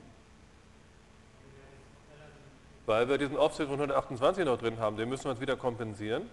Deswegen schreiben wir hier minus 128 hin. So, und jetzt sehen Sie, jetzt kann ich mit Preview machen, wie das Bild plötzlich ganz knackig wird, dadurch, dass ich die eigenen Kanten dazu addiert habe. Das heißt, das Bild wird von der Gesamthelligkeit bleibt es gleich, aber die Kanten werden sozusagen jetzt so ein bisschen äh, weggezogen. Die Idee will ich Ihnen gerade nochmal anzeichnen dazu.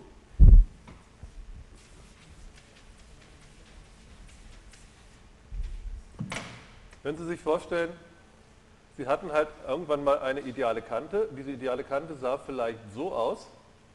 Dummerweise ist aber Ihr Fotoapparat unscharf und was weiß ich was. Ähm, deswegen sieht die Kante nicht so aus, sondern vielleicht nur so.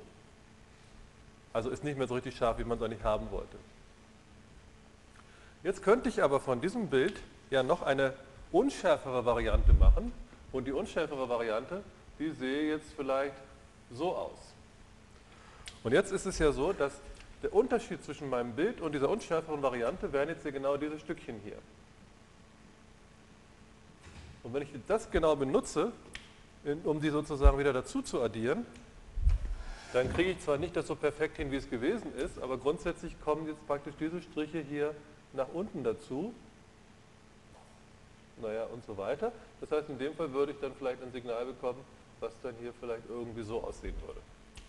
Und Sie sehen jetzt aus, dadurch habe ich jetzt, da wo keine Kanten sind, bleibt auch die Helligkeit genau gleich, aber da wo diese verwaschene Kante war, habe ich dadurch, dass ich die Differenz dazu addiert habe, sie eigentlich wieder steiler gemacht, die Kante. Und diesen Effekt nennt man unscharf maskieren.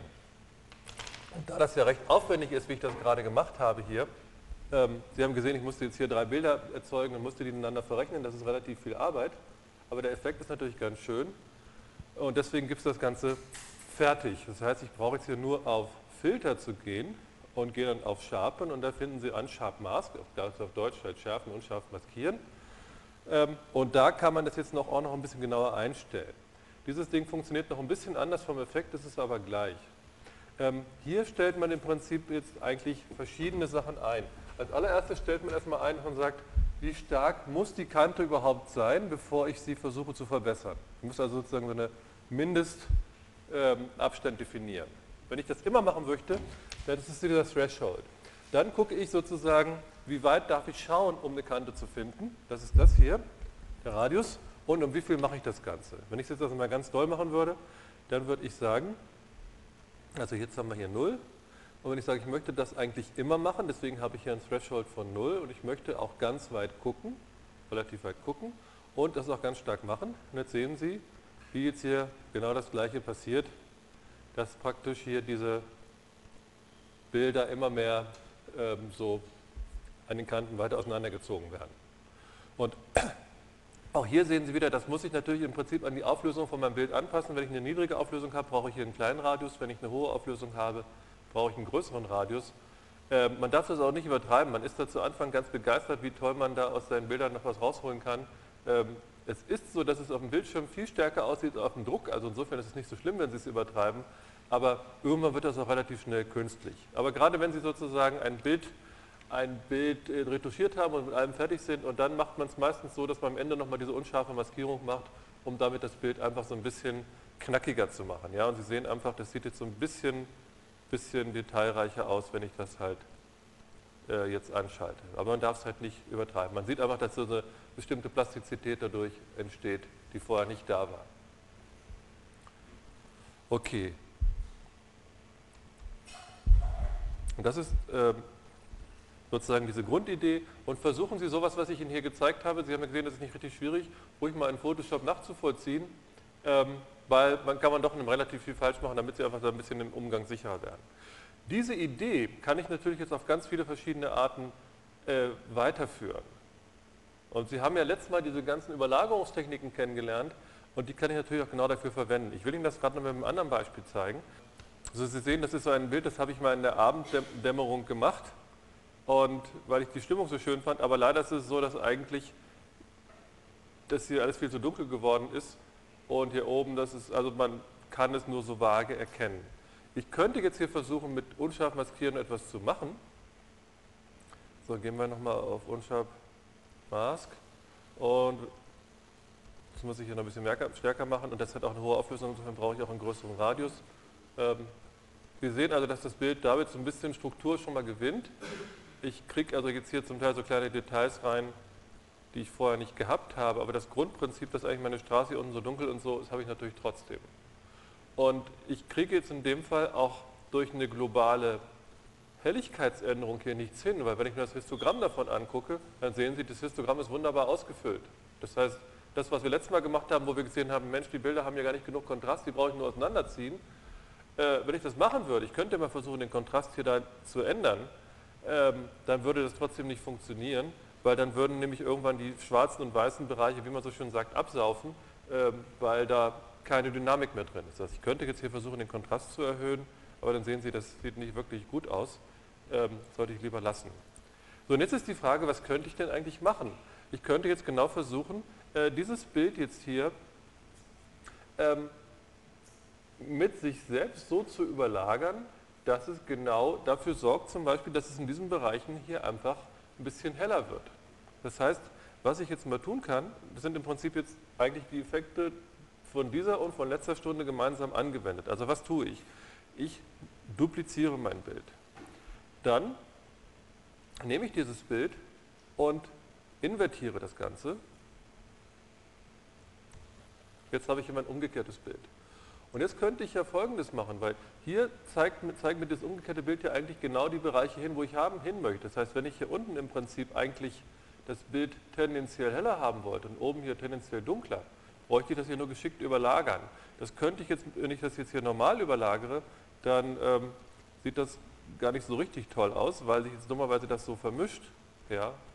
Also zum Beispiel, wenn ich genau 50% nehme, ist klar, warum dann Grau rauskommt, weil ich habe genau das Negativ und das Bild selber hebt sich genau prima weg. Also das ist nicht genau der richtige Überlagerungsmodus, den ich da nehmen kann. Jetzt müsste ich, will ich nicht tun, aber jetzt müsste ich in den Folien vom letzten Mal nachgucken und sagen, welche Überlagerungstechnik könnte ich denn da jetzt nehmen? Und wenn man da jetzt nachgucken würde, dann würde man zum Beispiel feststellen, dass es da eine gibt, die Overlay hieß. Und damit habe ich nämlich genau den Effekt, dass ich da in den Bereichen, wo diese, es hier dunkel ist, tendenziell heller wird und umgekehrt. Und Sie sehen jetzt hoffentlich den Effekt, wie ich praktisch in dieses Bild jetzt hier wieder Strukturen reinbringe, die ich vorher gar nicht mehr erkennen konnte. Ja, zum Beispiel, wenn Sie dieses Haus mal hier angucken, ja, das war vorher fast schwarz und jetzt plötzlich kann man das hier sehen. Und das gleiche gilt jetzt hier, hier unten. Und jetzt kann ich noch Folgendes machen. Bitte? Jetzt könnte ich noch Folgendes machen. Ich könnte sogar das Bild hier oben, um diesen Effekt noch zu verstärken, äh, leicht, ähm, ups, da machen wir es kleiner. Ich könnte Folgendes machen und dieses Bild hier oben einfach unscharf zeichnen. Das mache ich gerade mal. So, dann nehmen wir wieder unseren Gaußschen Blur. So, und dann sehen Sie jetzt hier, was passiert, dass dadurch dann eben genau diese feinen Strukturen auch noch viel mehr zum Vorschein kommen. Das heißt, jetzt habe ich im Prinzip so eine Kombination von dieser unscharfen Maskierung plus eine Überlagerung mit dem eigenen Negativbild, mit dem ähm, mit diesem Overlay-Modus, der genau dafür sorgt, dass ich in diesen Bereichen wo ich ja vorher gar nichts erkennen konnte, ähm, durchaus die Helligkeit wieder gezielt angehoben wird. So, wenn man das jetzt anguckt, dann sowas vorher, so sieht es hinterher aus. Ob das jetzt schöner ist oder nicht, ist jetzt eine Frage, aber auf jeden Fall sehen Sie, äh, damit kann ich im Prinzip diese Bereiche völlig verändern. Und Sie sehen jetzt hier, das Histogramm hat sich natürlich insgesamt geändert, aber ich habe jetzt nicht einfach die Helligkeitswerte irgendwie hin und her geschoben oder skaliert, sondern ich habe das Bild einmal mit einer, einfach im Prinzip mit einer unscharfen ähm, negativen Version von sich selbst kombiniert. Ja? Wie bitte?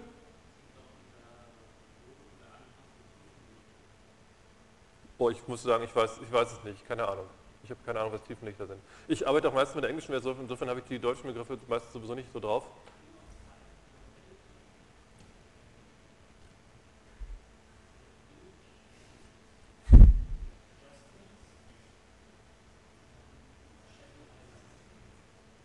Okay, dazu müssten wir das natürlich erstmal ausschalten hier. Ich weiß es nicht, wir können es mal probieren, was dabei passiert. So, Shadow Highlight. Stimmt, sieht so aus, ja. Wieder was gelernt? Das scheint irgendwas ähnliches zu machen. Okay, ja, danke, wusste ich nicht. Ich habe es jetzt immer zu Fuß gemacht bis jetzt. Also aber Sie sehen, man kann natürlich noch relativ, äh, man hat relativ viele Freiheitsgrade dabei. Und was man typischerweise macht, ist, dass man das nicht das ganze Bild macht, sondern dass man zum Beispiel in dem Fall eine Maske für den Himmel machen würde und eine Maske für den Hintergrund und dann jeden für sich so einstellt, wie man das gerne hat. Was man häufig auch noch macht, ist, dass man das Bild hier oben äh, entsättigt, dass man da einfach die Farbe rausnimmt, dass man sagt, eigentlich waren die Farben ja in Ordnung, die möchte ich gar nicht ändern. Äh, ich mache es gerade mal, ich kann also jetzt hier einfach das ähm, entsättigen, dann ist die Farbe da weg. Und da sehen Sie, sieht es ein bisschen, bisschen leuchtender noch aus als vorher. Ähm okay, aber da sind, kann jeder Fotograf dann selber gucken, was er schön findet. Auf jeden Fall kann man da durchaus auch aus schlechten Bildern noch einiges herausholen. Das setzt natürlich immer voraus, dass man einen vernünftigen Monitor hat, der auch kalibriert ist. Sonst machen Sie irgendwas und sind hinterher enttäuscht, wie Ihre Bilder aussehen, wenn Sie die dann abziehen. So, also das Ganze finden Sie unter dem Begriff Unsharp Masking oder auch häufig wird das auch ähnliche äh, Techniken mit Contrast Masking auch bezeichnet. Das ist aber die grundsätzliche Idee. So, ähm, das heißt, das ist ein riesiges Gebiet, damit könnte ich jetzt auch wieder Wochen zubringen und Ihnen nur über diese ganzen verschiedenen Filter was erzählen. Das will ich aber nicht tun. Sie sollen heute nur das Grundprinzip verstanden haben, was machen diese Filter, was kann ich damit machen, damit kann ich Kanten wegmachen, damit kann ich Kanten finden, damit kann ich Bilder ähm, weichzeichnen und so weiter. Die Grundidee war aber immer, dass ich Werte aus der Umgebung linear miteinander äh, gewichtet kombiniert habe. Und als erste Näherung wenn man sozusagen so einen Filter anguckt, dann kann man erstmal die Filterkoeffizienten alle durchzählen und addieren. Und wenn man die alle zusammen addiert und es kommt 1 heraus, dann bedeutet das zumindest, dass die Flächen mit konstanter Farbe gleich bleiben. Dann ist die Wahrscheinlichkeit, dass das unter Umständen ein Tiefpassfilter ist, relativ groß. Das ist aber bei weitem nicht hinreichend. Ich will Ihnen gerade ein kleines Beispiel dazu sagen. Äh, gleich, was das nicht erfüllt. Wenn Sie da Null herauskommen, dann bedeutet das auf jeden Fall, dass Flächen konstanter Farbe unterdrückt werden. Das heißt, dann ist es höchstwahrscheinlich ein Hochpass oder ein Bandpass. Aber auch das kann man durch einfaches Hingucken nicht so direkt sehen. Aber auf dem Niveau sollten Sie es trotzdem erkennen können. So, und jetzt noch ein ganz kurzes Beispiel, wo die Summe 1 ist und was kein Tiefpass ist. Das heißt, wir hatten vorhin gesagt, ein Tiefpass wäre, äh, ein Hochpassbild wäre, als ich zum Beispiel sage, ich habe ein Bild und ich mache ringsherum die Differenzen. Das heißt, ich würde von hier nach da gucken, von hier nach da, hier nach da, hier nach da, würde also praktisch jeweils in diese Richtung die Gradienten bestimmen. Dann hätte ich hier stehen minus 1, minus 1, minus 1, minus 1 und in der Mitte müsste ich jetzt eine 4 haben, weil das hier genau jeweils die, Einz die Summe der vier Einsen ist. Das heißt, das wären auch wieder Kanten von einem Bild. Und wenn ich dazu jetzt einmal das Bild selber dazu addiere,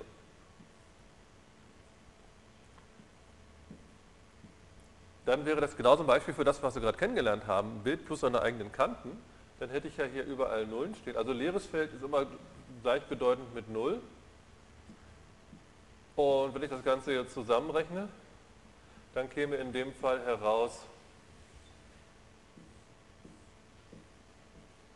5 in der Mitte, hier überall minus 1, minus 1, minus 1, 0,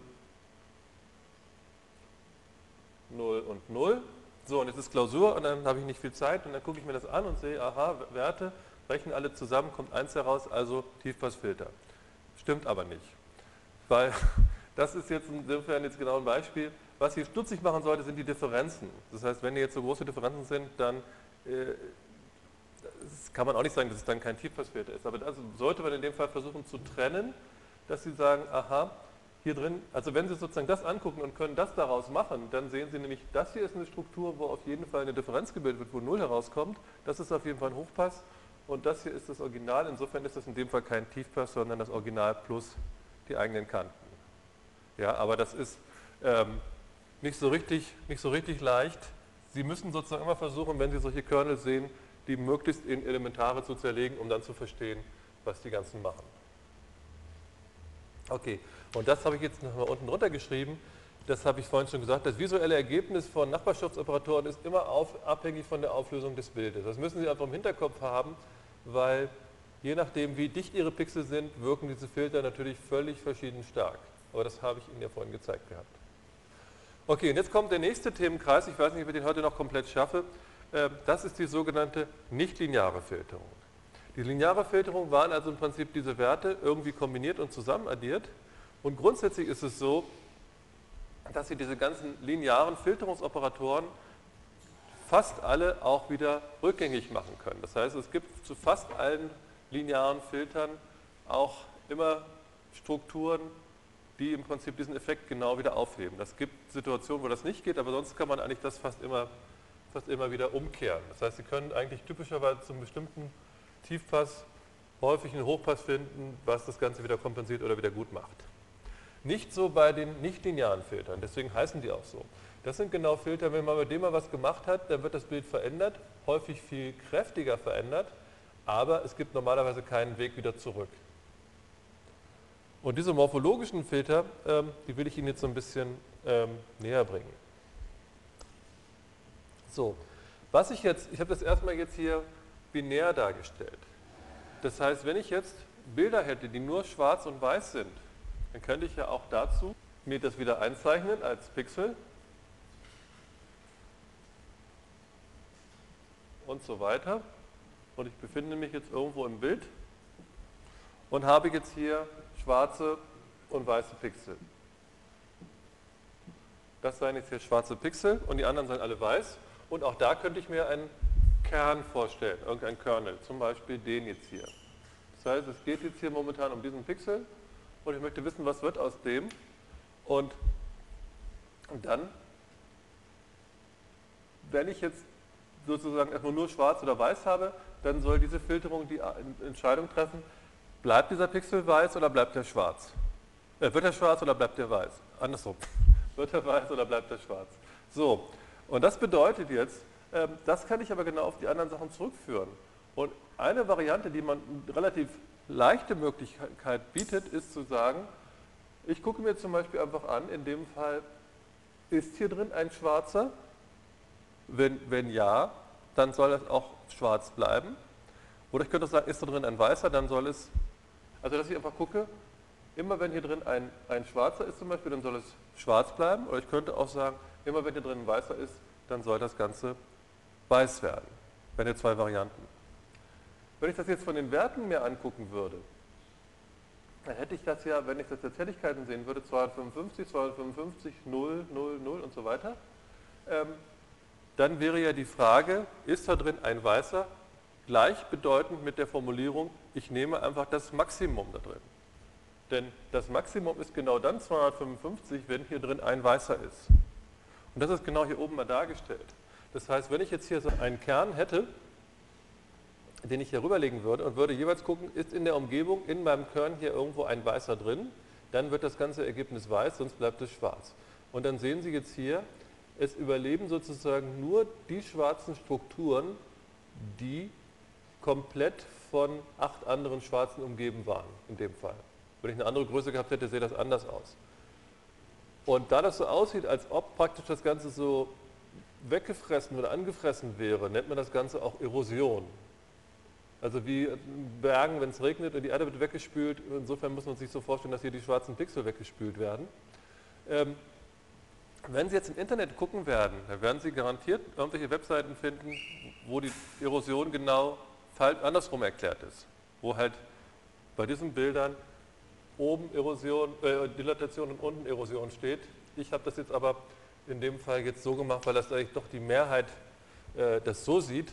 In dem Fall ist also jetzt meine schwarze, sind meine schwarzen Pixel in gewisser Weise meine Nutzinformation, zum Beispiel eben der Text. Und wenn ich das erodiere, dann verschwinden eben Teile davon. Wenn ich aber sage, ich habe einen schwarzen Hintergrund und darauf sind weiße Strukturen und ich möchte erodieren, dann wäre es im Prinzip von, eigentlich vom Sinn eher umgekehrt. Das Gegenteil davon wäre genau der Fall, dass ich sage, ich gucke mir an, ist hier irgendwo etwas Schwarzes, dann soll es auch schwarz bleiben. Das heißt, auch jetzt an dieser Stelle hier oben zum Beispiel hier, würde dann entschieden werden, dass hier an der Stelle das Ganze schwarz wird, weil ich sehe hier drin ja einen schwarzen. Das heißt, überall, wo auch nur irgendwo in der Umgebung in meinem Kern hier ein schwarzer drin ist, würde das Ganze auch schwarz werden. Deswegen würden die schwarzen Strukturen äh, verbreitet das, äh, oder ausgedehnt und dieses lateinische Wort ist eben für die Dilatation. Und das würde genau passieren, wenn ich eben nach dem Minimum suchen würde. Das heißt, hier sehen Sie schon, wie ich mit solchen relativ primitiven Operatoren die Bilder doch ganz dramatisch ändern kann. Das ist jetzt erstmal nur binär dargestellt, weil man dadurch die Effekte so schön sieht. Grundsätzlich kann ich das natürlich auch mit Farbbildern machen. Ähm, wenn ich das jetzt verstanden habe, dass ich sozusagen diese Erosion oder dieses Max habe, diese Filter will ich Ihnen ganz kurz in Photoshop zeigen. Machen wir ein neues Bild.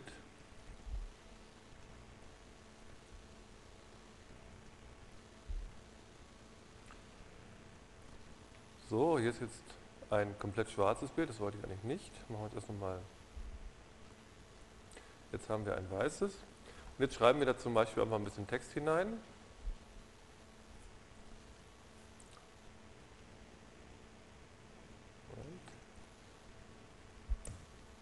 Warum ist das so komisch? Okay. Das ist jetzt mein Text, den ich jetzt hier habe. So. Und wenn ich da jetzt hineinzoome, dann würde ich jetzt feststellen, doch in dem Fall habe ich hier sogar eine ganz, ganz scharfen Ränder. Okay. Und jetzt könnte ich genau diese Filter hier anwenden. Warum geht das nicht? Weil es eine Bitmap ist. Okay, ich wollte keine Bitmap. Okay, ich mache mal ein Grayscale-Bild daraus. So, und jetzt kommen die Filter. Wenn es ein Graustufenbild gewesen wäre, ich hätte Text gemacht, dann hätte ich von vornherein auch weiche Ränder gehabt, dann hätte ich das Ganze erstmal binarisieren müssen, das brauchte ich jetzt nicht mehr. Und jetzt sehen Sie hier, hier finden wir genau Minimum und Maximum. Nehmen wir mal Minimum. Und dann sehen Sie in dem Fall hier, das Bild würde komplett schwarz werden bei diesem großen Radius oder irgendwann wird es komplett schwarz. Wenn ich diesen Radius aber kleiner mache, dann kann man jetzt sehen, wie diese Sachen hier im Prinzip größer werden. Abhängig von meinem Radius. So, wenn der Radius 0 wäre, wird es genau gleich bleiben. Aber man kann hier auch erkennen, was für eine Form dieser Kernel hat. Weiß das jemand von Ihnen, was für eine Form der Kernel hat? Wenn man sich dieses Bildchen hier anguckt. Ja, ist quadratisch. Es müsste nicht quadratisch sein, aber es lässt sich am schnellsten implementieren. Eigentlich sieht es meistens besser aus, wenn man keine eckigen Kernel nimmt, sondern runde. Aber Photoshop verwendet hier einen eckigen Kernel. Okay. Und jetzt könnte ich auch Folgendes machen, dass ich sage, ich mache zunächst meinetwegen eine Erosion und verringere das und danach versuche ich das wieder gut zu machen. Und wenn ich das tue, das hat auch einen Namen. Also, ich mache mal den unteren Fall, den ich gerade gezeigt hatte. Ich mache also erst eine Erosion, lasse Teile verschwinden und dann dilatiere ich das Ganze wieder. Und das nennt man Opening oder Open. Und jetzt sehen Sie, was passiert. Wenn ich jetzt nochmal die Seite zurückgehe, hier sind ja einzelne Teile verschwunden und danach mache ich sie wieder dicker. Und das bedeutet, dass sich zum Beispiel bestimmte Strukturen öffnen. Das sehen Sie zum Beispiel an dem O hier. Sehen Sie, dieses O hier war hier oben vorher äh, verbunden gewesen und durch die Erosion, gefolgt von der Dilatation, sieht das Ganze verhältnismäßig ähnlich aus, aber bestimmte Strukturen werden jetzt hier geöffnet. Und deswegen heißt das Ding auch Open. Das Ganze geht auch umgekehrt, nämlich erst dilatiere, dann gehen zum Beispiel kleine Strukturen hier zu und danach mache ich die Erosion, dann wird die Form wieder von der Grundform wieder so, wie es war. Und dann sehen Sie aber jetzt zum Beispiel, dass das U hier oben geschlossen worden ist. Und deswegen heißt das Ganze Close. Und das sind ganz typische Operationen, mit denen man halt industrielle Bildverarbeitung macht. Das heißt, wenn man irgendwelche Objekte hat, die werden gefilmt, dann werden die häufig erstmal binarisiert und dann werden dort Kombinationen von Open und Close mit verschiedenen Größen gemacht, um dann irgendwelche Objekte wegzuschmeißen oder zu finden oder solche Sachen. Ich hatte Ihnen jetzt am Anfang von diesen Pfandflaschenautomaten erzählt und da passieren auch genau solche Prozesse. So, und da gibt es noch mehr. Hier sind weitere morphologische Operationen. Die sind jetzt zum Teil ein bisschen komplizierter. Dieses Fill Holes zum Beispiel muss halt immer gucken, befinde ich mich irgendwo in einem Bereich, wo ich komplett umschlossen bin von der anderen Farbe? Wenn ja, fülle ich das Ganze einfach aus. Ich denke, das ist relativ leicht vorstellbar. Outline würde in dem Fall bedeuten, dass man Konturen findet, immer genau dann, wenn ich mich sozusagen am Rand zwischen zwei Regionen befinde. Nur dann wird der Pixel schwarz und sonst nichts. Und was man häufig macht, ist diese Skelettierung. Ähm, da wird Folgendes gemacht, hier wird im Prinzip auch hier im Prinzip von außen die Pixel weggefressen, dass es immer kleiner wird, aber man macht das nur so weit, bis den letzten Pixel löscht man sozusagen nicht. Und damit kann man zum Beispiel eben oft so eine Art Skelettstrukturen von Objekten finden. Das heißt, wenn Sie zum Beispiel so ein Baumbild hätten, dann würde eben genau diese Grundstruktur überbleiben. Ähm, das gibt auch viele, ziemlich viele verschiedene Algorithmen dafür. Und Sie sehen auch, das ist gar nicht so ganz trivial, weil zum Beispiel diese Stängel bei dem O hier, die hätte man vielleicht gar nicht gewollt. Ähm, die sind jetzt hier trotzdem geblieben, weil das hier so ein bisschen dicker war. Äh, es gibt dort immer Lösungen, ähm, und, aber die sind nicht immer, nicht immer so, wie man es als Mensch vielleicht machen würde. In dem Fall hätte ich beim O hier nur nur eine kleine Kontur gemacht ohne diese Stängel. Die waren in dem Fall ja auch nicht wichtig. Auch genauso dieser Strich hier unten beim T, wohingegen bei dem U ist das eigentlich völlig in Ordnung jetzt hier. So, und damit kann man halt relativ viel ähm, professionelle Bildverarbeitung machen, weil diese Prozesse kann man natürlich, ähm, wenn man ein bestimmtes Problem hat, einmal festlegen, dass man sagt, okay, das, das und das muss ich machen, um bestimmtes Thema, äh, bestimmtes Ziel zu erreichen. Ähm, ich will Ihnen aber erstmal hier ganz kurz zeigen, was dabei passiert. Wenn ich jetzt, jetzt bei richtigen Bildern diese Erosion mache oder diese Max-Filter, dann passiert folgendes, dass hier tendenziell die kleinen schwarzen Bereiche verloren gehen und hier tendenziell die, die schwarzen verbreitert werden und hier oben die weißen. Sieht meistens relativ komisch aus. Das Einzige, was man häufig sinnvoll anwendet, ist eine Kombination von beiden, nämlich, dass ich so ein Bild nehme, mache da ein Close oder ein Open und die nennt man auch morphologische Tiefpassfilter. Diese Bilder sind jetzt sehr gering aufgelöst, deswegen sehen die so komisch aus. Ich zeige Ihnen das gerade mal. So, wir dieses Bild hier nehmen und ich würde jetzt hier einen Maximumsfilter machen, dann sehen Sie im Prinzip, was hier, was hier passiert mit diesem kleinen Radius. Ähm, wenn ich das zu viel mache, dann erkennen Sie genau diese Kernel, nämlich da ist irgendwo ein einzelner Pixel gewesen, der hell war und der über, überschattet dann ganze, den ganzen Bereich. Aber wenn ich hier sozusagen einen, einen relativ kleinen Radius nehme, von sagen wir mal zwei vielleicht, so, okay, und jetzt machen wir das Ganze nochmal umgekehrt und machen das Minimum auch mit 2. So, dann sehen Sie, das ist im Prinzip noch ein halbwegs vernünftiges Bild. Das hat dann aber häufig so eine Art Comic-Strukturen. Also äh, sieht das sehr flächig, also die Kanten sind noch scharf, aber ähm, naja, sieht jetzt einfach anders aus. Und das ist im Prinzip entspricht das so einer Art Tiefpassfilterung. Wie gesagt, das nennt man auch morphologische Tiefpassfilterung, indem man eben so ein Close oder Open auf Bildern macht. Hier ist jetzt mal ein Beispiel gegeben, ähm, was zum Beispiel dafür sein könnte, wenn jetzt ein Computer finden, rausfinden sollte, wie viele Münzen zum Beispiel ein, vor einer Kamera liegen. Und dann sehen Sie das Problem, die Münzen können sich unter Umständen berühren oder überlappen. Und das wäre für den Computer doch relativ schwierig zu finden, wie viel hier sind. Man könnte natürlich versuchen, hier irgendwie Kreise reinzulegen oder so, ist aber relativ aufwendig. Was man einfach machen könnte, man könnte das Ganze erodieren. Dann sehen Sie jetzt hier, dass die Objekte sich langsam trennen. Hier zweimal gemacht, hier viermal gemacht und nach siebenmal dann bleiben hier im Prinzip nur noch die Mittelpunkte über. Und das können Sie sich wahrscheinlich vorstellen, dass es leichter ist, hier zu zählen als hier oben. Weil hier brauche ich immer nur zu gucken, habe ich einen schwarzen Punkt gefunden, dann markiere ich alle Pixel, die dazugehören.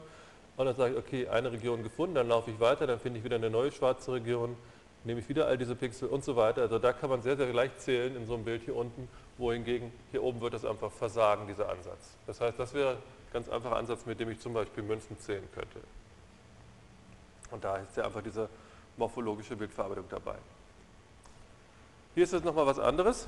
Ähm, hier ist das Problem jetzt, wenn Sie zum Beispiel Zellen haben oder Objekte haben, die verschieden groß sind. Bei dem Beispiel, was wir gerade eben hatten, waren die Münzen ja glücklicherweise alle gleich groß gewesen. Das ist ja nicht immer der Fall. Ähm, und möchten sie vielleicht trotzdem zählen. Und jetzt könnte man, da gibt es jetzt eine ganze Menge andere Techniken, dass man zum Beispiel jetzt hier hingeht bei diesem Bild und jeden Pixel fragt, wie weit bist du denn eigentlich weg vom nächsten weißen Pixel? Da würden Sie sehen, hier gibt es jetzt Pixel, die sind ganz, die sind ganz nah dran, die, die ganz am Rand und die immer in der Mitte, die, sind, die würden sich jetzt auch mal den nächsten weißen Pixel suchen, aber der Weg wäre natürlich viel länger als der eben. Und auch da könnte ich jetzt hier schon ähm, mir sozusagen jeweils diese Maxima hier suchen und bräuchte dann nur die Maxima zu finden. Auch damit könnte ich wieder diese Objekte zählen, obwohl sie sich berühren. Häufig möchte man aber auch Folgendes machen, dass man diese Objekte voneinander trennt. Also so wie ich es hier drüben eingezeichnet habe, dass man hier im Prinzip genau die Trennlinien dazwischen macht. Und jetzt ist die Frage, wie funktioniert sowas? Und dazu bestimmt man also erst diese EMDs, die heißen äh, Euclidean Distance Map, also diese Euclidean Distance Map, und findet sozusagen heraus, wo sind sozusagen hier diese Zentren ähm, und nimmt dann diese Startzentren und lässt jetzt sozusagen von da aus diese Regionen wieder wachsen. Die dürfen so lange weiter wachsen, bis sie sich mit einer anderen vereinigen würden. Und da sagt man jetzt Schluss, jetzt darfst du nicht mehr weiter wachsen. Und das Ganze würde dann hier, ich habe mal so einen kleinen Film dazu. Und hier sehen Sie das mal, wie diese Regionen jetzt hier wachsen und wenn sie sich berühren, hört es einfach auf. Und die dürfen natürlich auch nicht weiter wachsen, als die ursprüngliche Form war. Also man, die dürfen so lange wachsen, solange sie noch in der Form sind und dann irgendwann an eine andere ranstoßen. Und auch dadurch habe ich jetzt so eine vermeintlich schwierige Aufgabe erstmal doch gut, gut gelöst, indem ich hier verschiedene Objekte habe, die sich berühren und trotzdem kann ich klar sagen, kann ich die klar trennen. Okay. Gut, und wenn wir das jetzt Ganze versuchen, mal so ein bisschen zu systematisieren, dann kann man eigentlich auf folgende Struktur kommen, dass man sagt, diese ganzen morphologischen Filter, die machen eigentlich folgendes. Die haben wieder einen, einen Kern, so einen Kernel wie die anderen Filter auch. Der ist jetzt hier wieder als 3x3 eingezeichnet. Der könnte auch 5x7 sein oder was ganz anderes. Könnte auch eine bestimmte Form haben. Grundsätzlich nehme ich mir diese Werte, die da drin stehen, und diese Werte sortiere ich einfach. Und wir haben jetzt genau diese beiden Beispiele kennengelernt, dass ich sage, ich sortiere diese ganzen Werte und nehme mir mein Minimum, das war genau ein Minimumfilter, oder ich sage, ich nehme die und nehme mir das Maximum, das war das Maximumfilter, und dann könnte ich natürlich noch sagen, ich nehme den Wert der genau in der Mitte steht. Und der Wert, der in der Mitte steht, das ist nicht der Mittelwert, sondern das ist der Medianwert. Und der Medianwert ist genau der, der die Gesamtmenge in zwei gleich große Hälften teilt. Sie sehen, ich habe also jetzt hier in diesem Beispiel vier kleinere und vier größere Werte. Insofern ist das ein ganz guter Repräsentant von der Größe.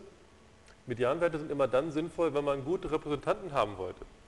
Wenn Sie zum Beispiel meinetwegen das Durchschnittseinkommen der USA berechnen würden, da gibt es einige Multimilliardäre, die sind so reich und wenn man da einfach den Mittelwert bestimmen würde, würde man denken, allen Leuten geht es dort ganz gut. Aber das ist natürlich einfach falsch. Wenn man den Medianwert zum Beispiel nimmt, kommt da zum Beispiel ein ganz anderer Wert heraus. Das gilt sicherlich für Deutschland genauso.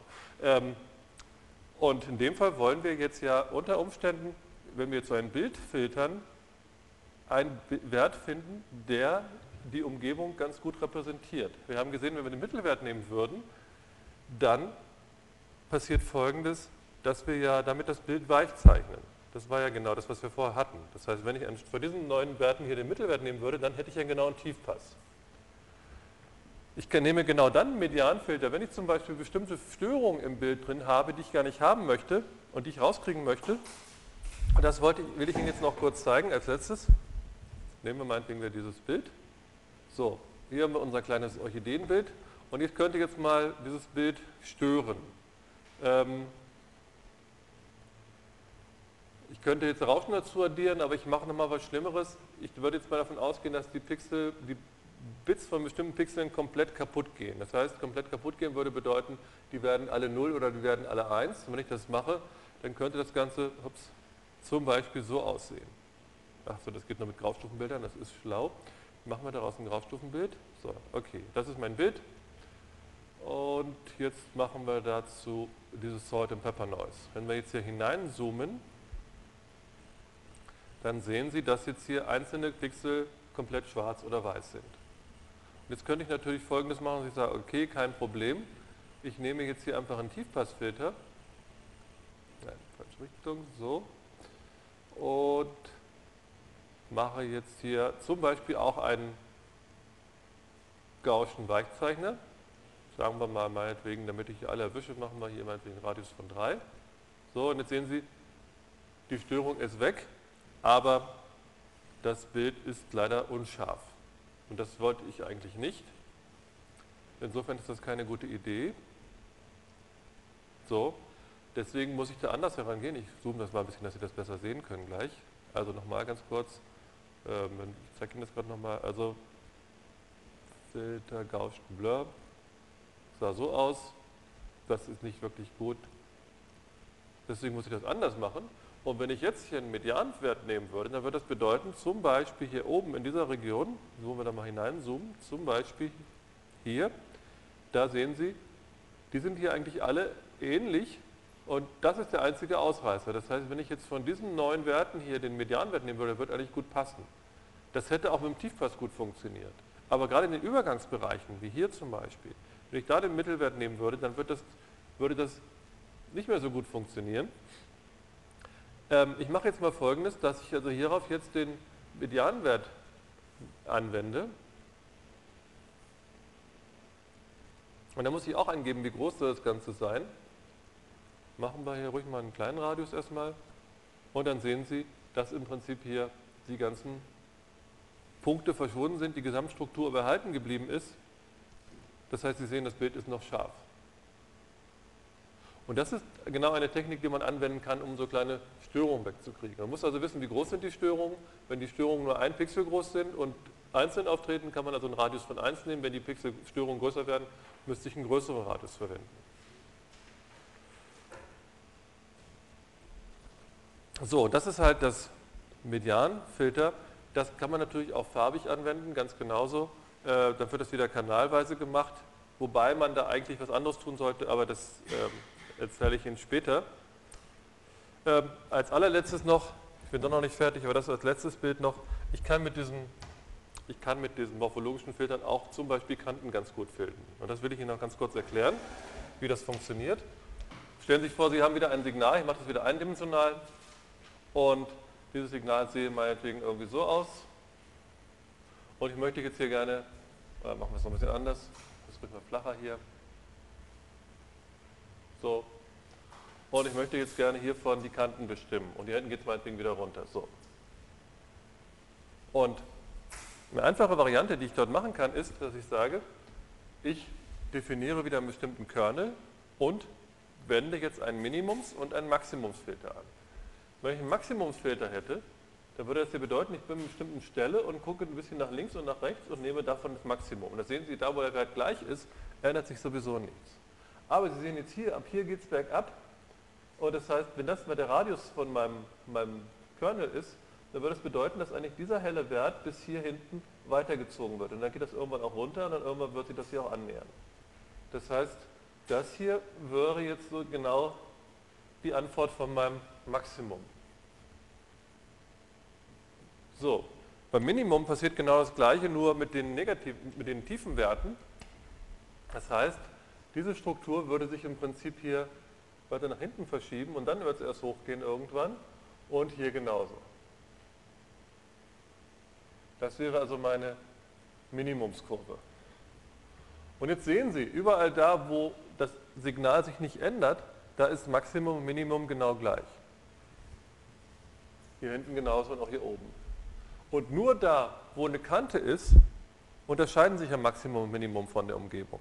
Und das Einzige, was ich jetzt tun muss, ist, dass ich sage, ich rechne jetzt hier Max minus Min, da kommt nämlich hier in diesen Bereichen, hier kommt 0 heraus, hier hinten kommt 0 heraus. Und hier kommt auch 0 heraus.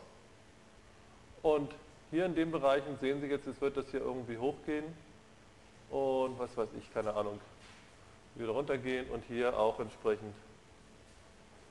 Ups, und schon habe ich jetzt hier mein Max minus Min und das ist genau da ungleich 0, wo sich eben Maximum und Minimum unterschieden haben und das ist genau die Stelle, wo die Kanten waren. Und Sie sehen jetzt hier, hier ist es mal dargestellt auf dieses kleine Flugzeugbild, ich mache also ein Maximumsbild und Minimumsbild. Max muss hier immer größer gleich Minimum sein und deswegen kommt hier in dem Fall ein Bild raus, was schwarz dort ist, wo keine Kanten sind, ist und hell oder farbig da, wo gerade Kanten sind. Gut, damit bin ich jetzt im Prinzip durch so, mit so einem Schnelldurchritt einmal durch die ganzen Filter durchgegangen. Ich habe hoffentlich eine Vorstellung, was man mit denen machen kann. Ich danke Ihnen.